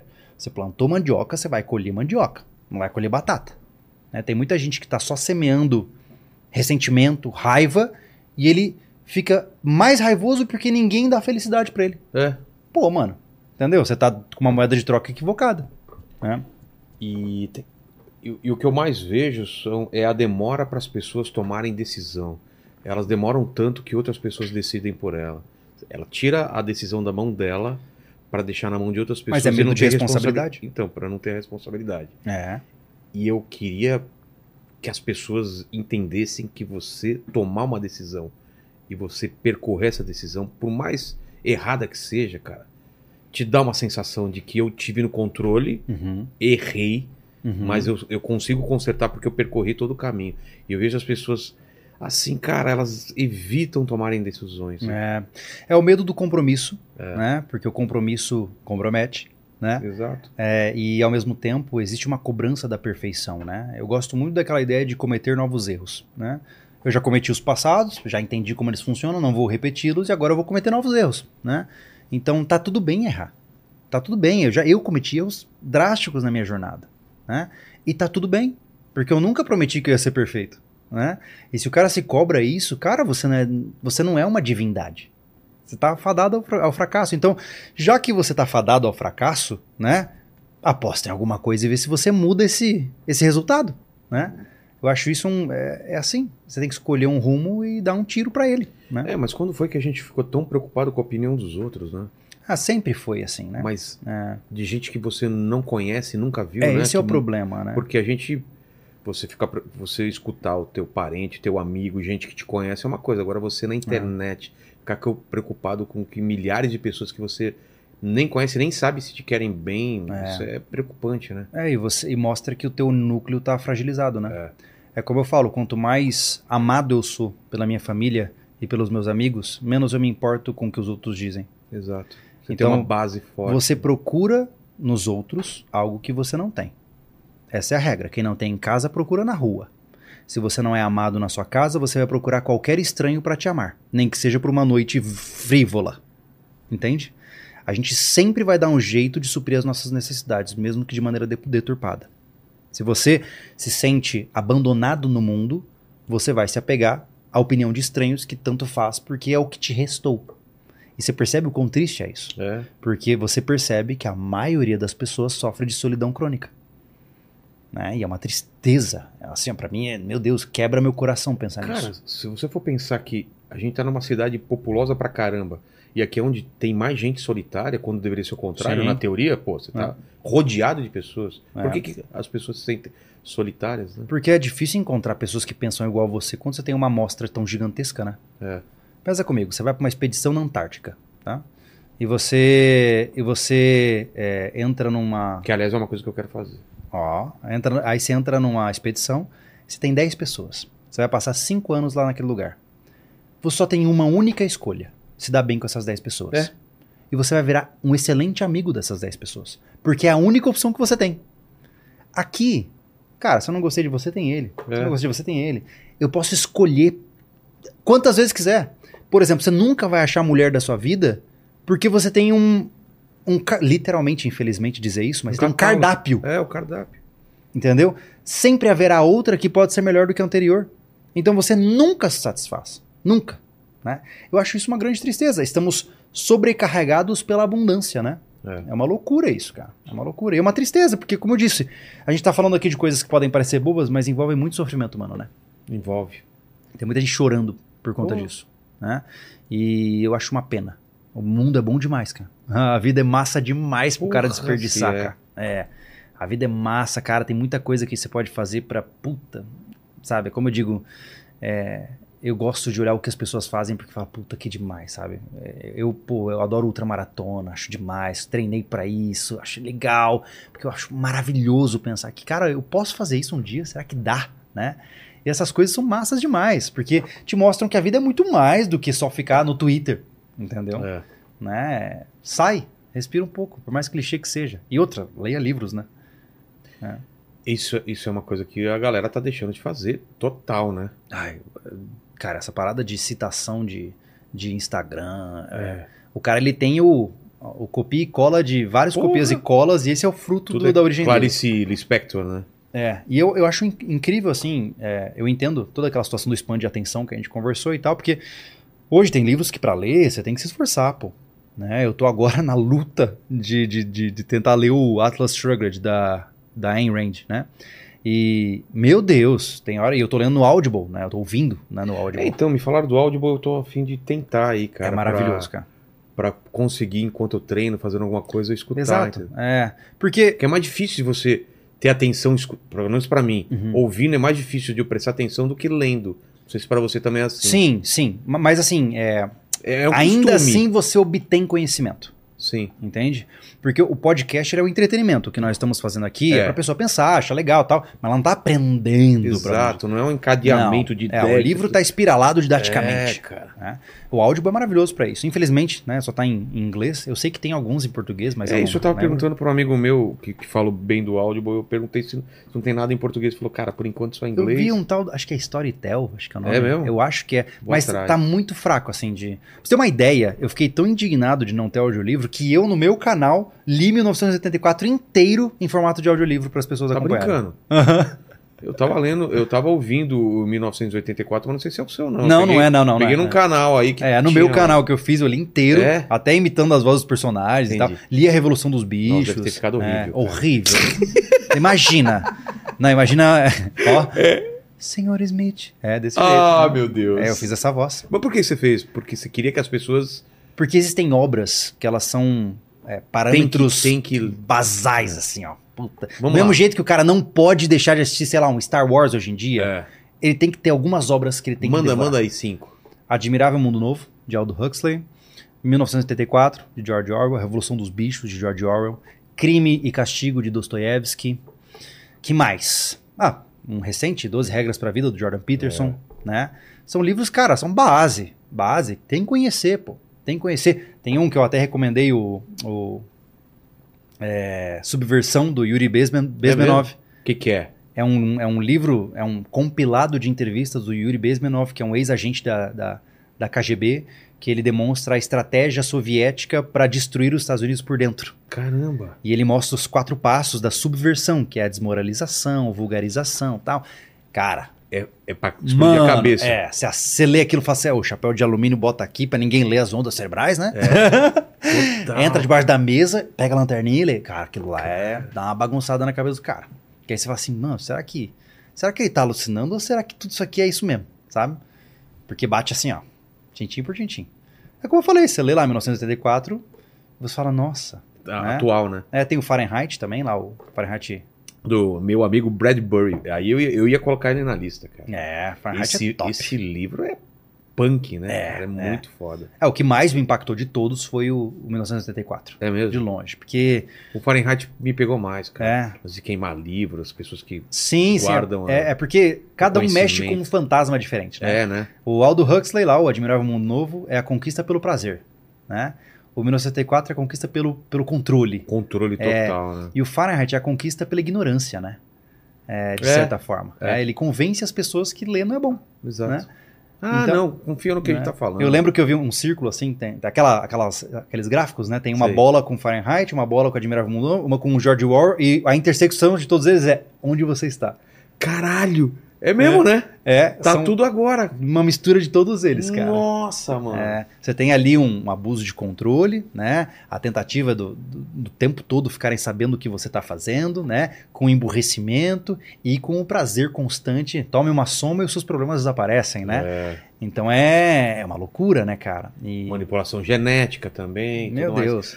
Quem tá assistindo aqui, que for uma boa alma aí, nos comentários coloca todos os livros que a gente falou. Porque ele falou bastante livro aí, então sempre tem alguém, né, que é legal, vai colocar os livros aí que a gente tá indicando. Sim, né? tem livros muito bons. Agora traduziram David Goggins também, né? O Can't Hurt Me agora, acho que é Não, não Pode Me Ferir, Não Pode Me Machucar.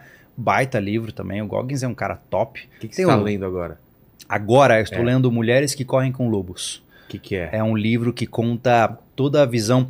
Tem um livro que eu gosto muito do Jack Donovan, The Way of Man. É o, o Caminho dos Homens. Se você ler esse livro, você vai bugar. Porque é sobre. Porque é o que o homem é e acabou. É, É, isso. aquilo. Grande parte do que eu falei aqui deriva dessas visões. Né? O, qual é a essência masculina e por que homens sofrem hoje. É maravilhoso, maravilhoso. E, E a versão que- feminina é Ah. Mulheres que Correm com Lobos, né? Que é uma Entendi. versão explicando a origem. É, assim, é, Melhor a que- mulher ler isso do que 50 tons de cinza. Sim. É, com certeza. Com certeza. Ah, o- o- assim como o homem está para o guerreiro, a mulher está para a bruxa. É? E é muito interessante, é da xamânica, né? Então a mulher está envolvida com essa.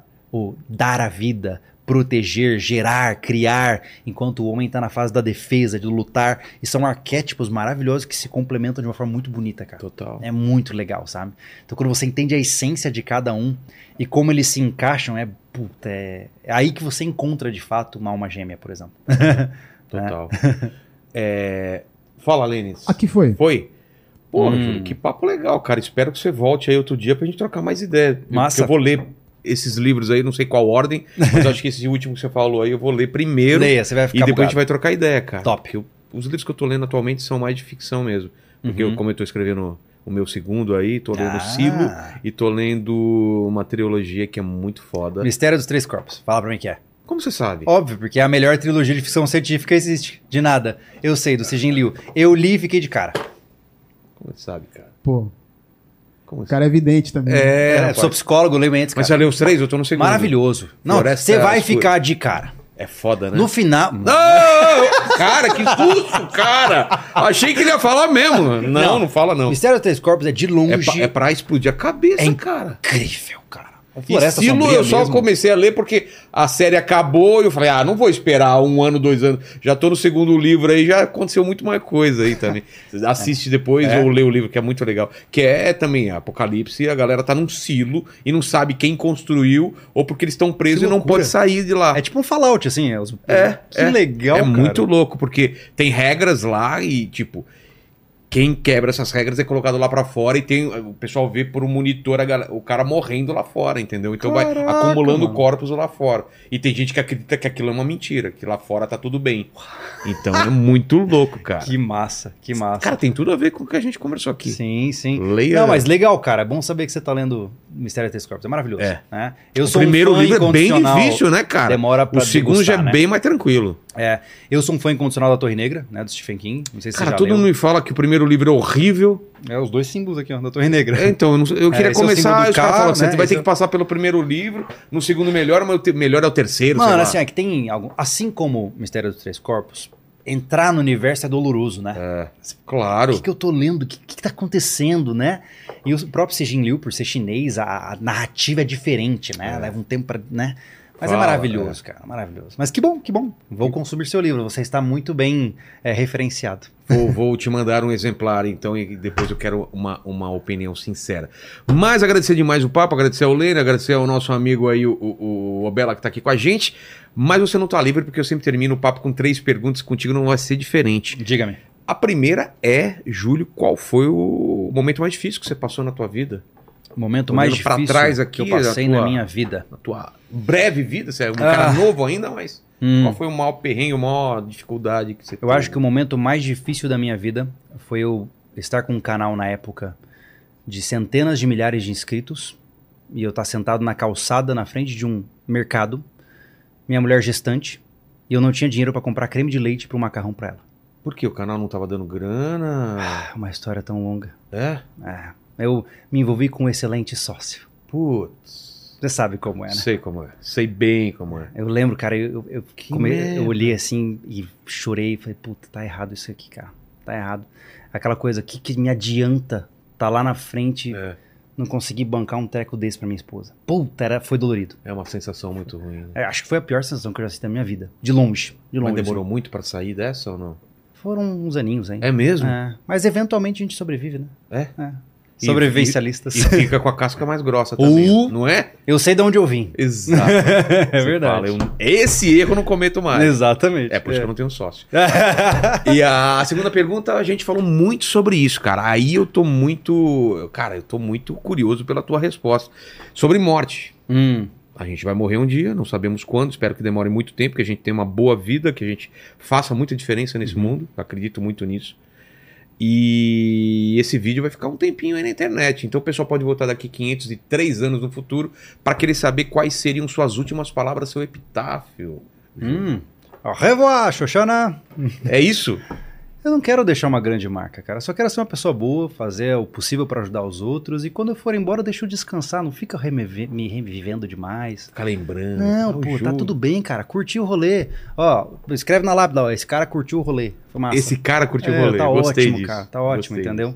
É, nada demais. Gratidão. Eu não quero atingir a imortalidade. Não é meu interesse. Eu não queria entendeu? atingir a imortalidade, mas Pois um é. trezentinho ano eu queria viver. Você é louco, eu já falei. Bem, já bem, Falei, ei, já falei pro bem, Thiago ali. não? Não. Não, não. Tipo, não é mal. Ei, olha só. 300 bem, Para, né? galera, eu vou não te- adianta nada você viver 300. É. Eu vou te apresentar um cenário, tá? Tá, Eu já falei pro Thiago, ele concorda comigo. tá. Que é o seguinte: hoje, ficar na fila do mercado não é um saco. É. Imagina você com 250 anos. Você vai querer morrer e não vai conseguir, porque você tem mais 50 pela É. frente. Tá Já tá um difícil ponto. aturar as coisas hoje. Tem um ponto, tem um ponto. A gente morre por uma razão, porque a gente fica de saco cheio. A gente quer Eu já descansar. vi uns velhos assim, fala, Entendeu? cara, eu não aguento mais. É, é engraçado A, você mor- isso, né? é, a- a vida é pra trabalhar e sofrer. E tirar umas gotinhas de felicidade. É. A morte é pra descansar. É, felicidade não é um lugar que você chega e fica, né, Não, galera? umas Acha que gotinhas Vou atingir uma velocidade. Não, Aqui, ó, cara, não Bota existe. umas gotinhas, toma de vez em Exato. quando. É, puta, pe- pensa que massa. Ô, ó, leito de morte, família bem criada, meus Para. filhos encaminhados. Não, Puta, vou não. descansar, cara, que não, massa. não, não. Leva ele. Leva ele. Eu deixa mais tempo. Ah, tá tudo bem. Um dia, vou- um dia você vai também. Eu sei, o dia que eu bater na tua porta você não abrir. É esse dia que eu vou. Exatamente. É esse dia que eu É. vou. E aí, sabe o que eu vou fazer? Eu vou olhar pelo olho mágico e falar assim: é, falei. Eu falei! Não, foi por falta de aviso, criatura. E a terceira pergunta é: qual tua dúvida, qual teu questionamento hoje? Em cima do que você tá lendo, do que você tá pensando, qual questionamento você se faz hoje? Imagino que muitos, né? Meu Escolhe Deus. um. Eu vivo de questionamento, É. né? É...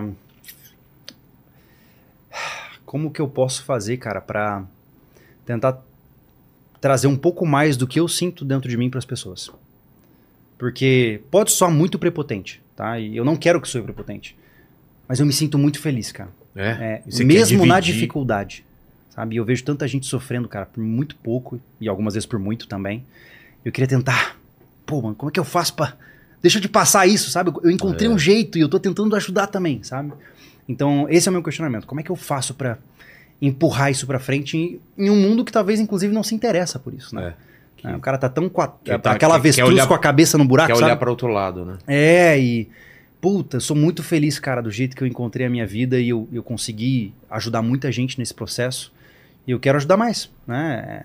Eu, novamente, né? Eu não quero só prepotente, né? Eu, ne- eu nem gosto da palavra, por exemplo, influencer. É, é porque se eu falar pra você que eu sou influencer, significa que eu tô assumindo que eu influencia, influencio pessoas. E não, eu exponho um conteúdo. Se eu te influenciei, que bom. Mas eu não sou um influencer, entendeu? Então eu sou um cara que faz o melhor que pode com o que tem para diminuir o sofrimento das pessoas no mundo. E a minha grande dúvida é como eu melhoro isso ainda mais para atingir mais pessoas e ajudar um pouco mais. Entendi. Acho que é isso. Entendi. Fechou, Lene, é contigo aí. É isso aí. Se você chegou até aqui e não deu like ainda no vídeo, corre, que ainda dá tempo de você dar Dá seu tempo, like. sempre né? dá tempo. Se inscreve no canal também, já se torna membro e ativa o sininho para receber as notificações. E para provar que você chegou até aqui, Não, aí deixa É. que eu escolho. você escolhe? Eu Você escolho, escolhe? eu escolho. Se você chegou até aqui, no final desse vídeo, quer provar que você chegou até aqui, escreva nos comentários, abre a porta, Júlio. a galera vai entender, entendeu? Knock, então, knock, knock. não era isso que você ia falar, né? Não era, era o. Então, isso era é homem- melhor, não era é? homem de branco. Exatamente. Ah, o homem de branco. Homem de branco. Também é boa, mas abre a porta, Júlio, que o pessoal vai entender que você entende, que a gente entende. Exatamente. Obrigado demais pelo papo aí, agradeço, cara. Muito bom, tá? É, criamos aqui um vínculo que vai, vai se estender. Vai. Vamos conversar mais sobre isso e vamos trocar mais ideia. Quando estiver em. São Paulo, vamos combinar aí. Boa, entendeu? coisa Eu- boa, Eu coisa abro boa. a porta pra você. Muito obrigado. Mas Uau. não, não. Eis que ele é benevolente, viu Não, só? mas não, não, também agora na- no, no Apocalipse Zumbi. Não, contar eu tenho que abrir. Ei, ele é o cara preparado Mas eu pra vou te isso. contar um segredo. Eu Não. pulo o muro. Exatamente, ele dá um jeito, né, cara? Valeu, gente. Valeu. Fiquem com Deus aí. Beijo no cotovelo, tchau.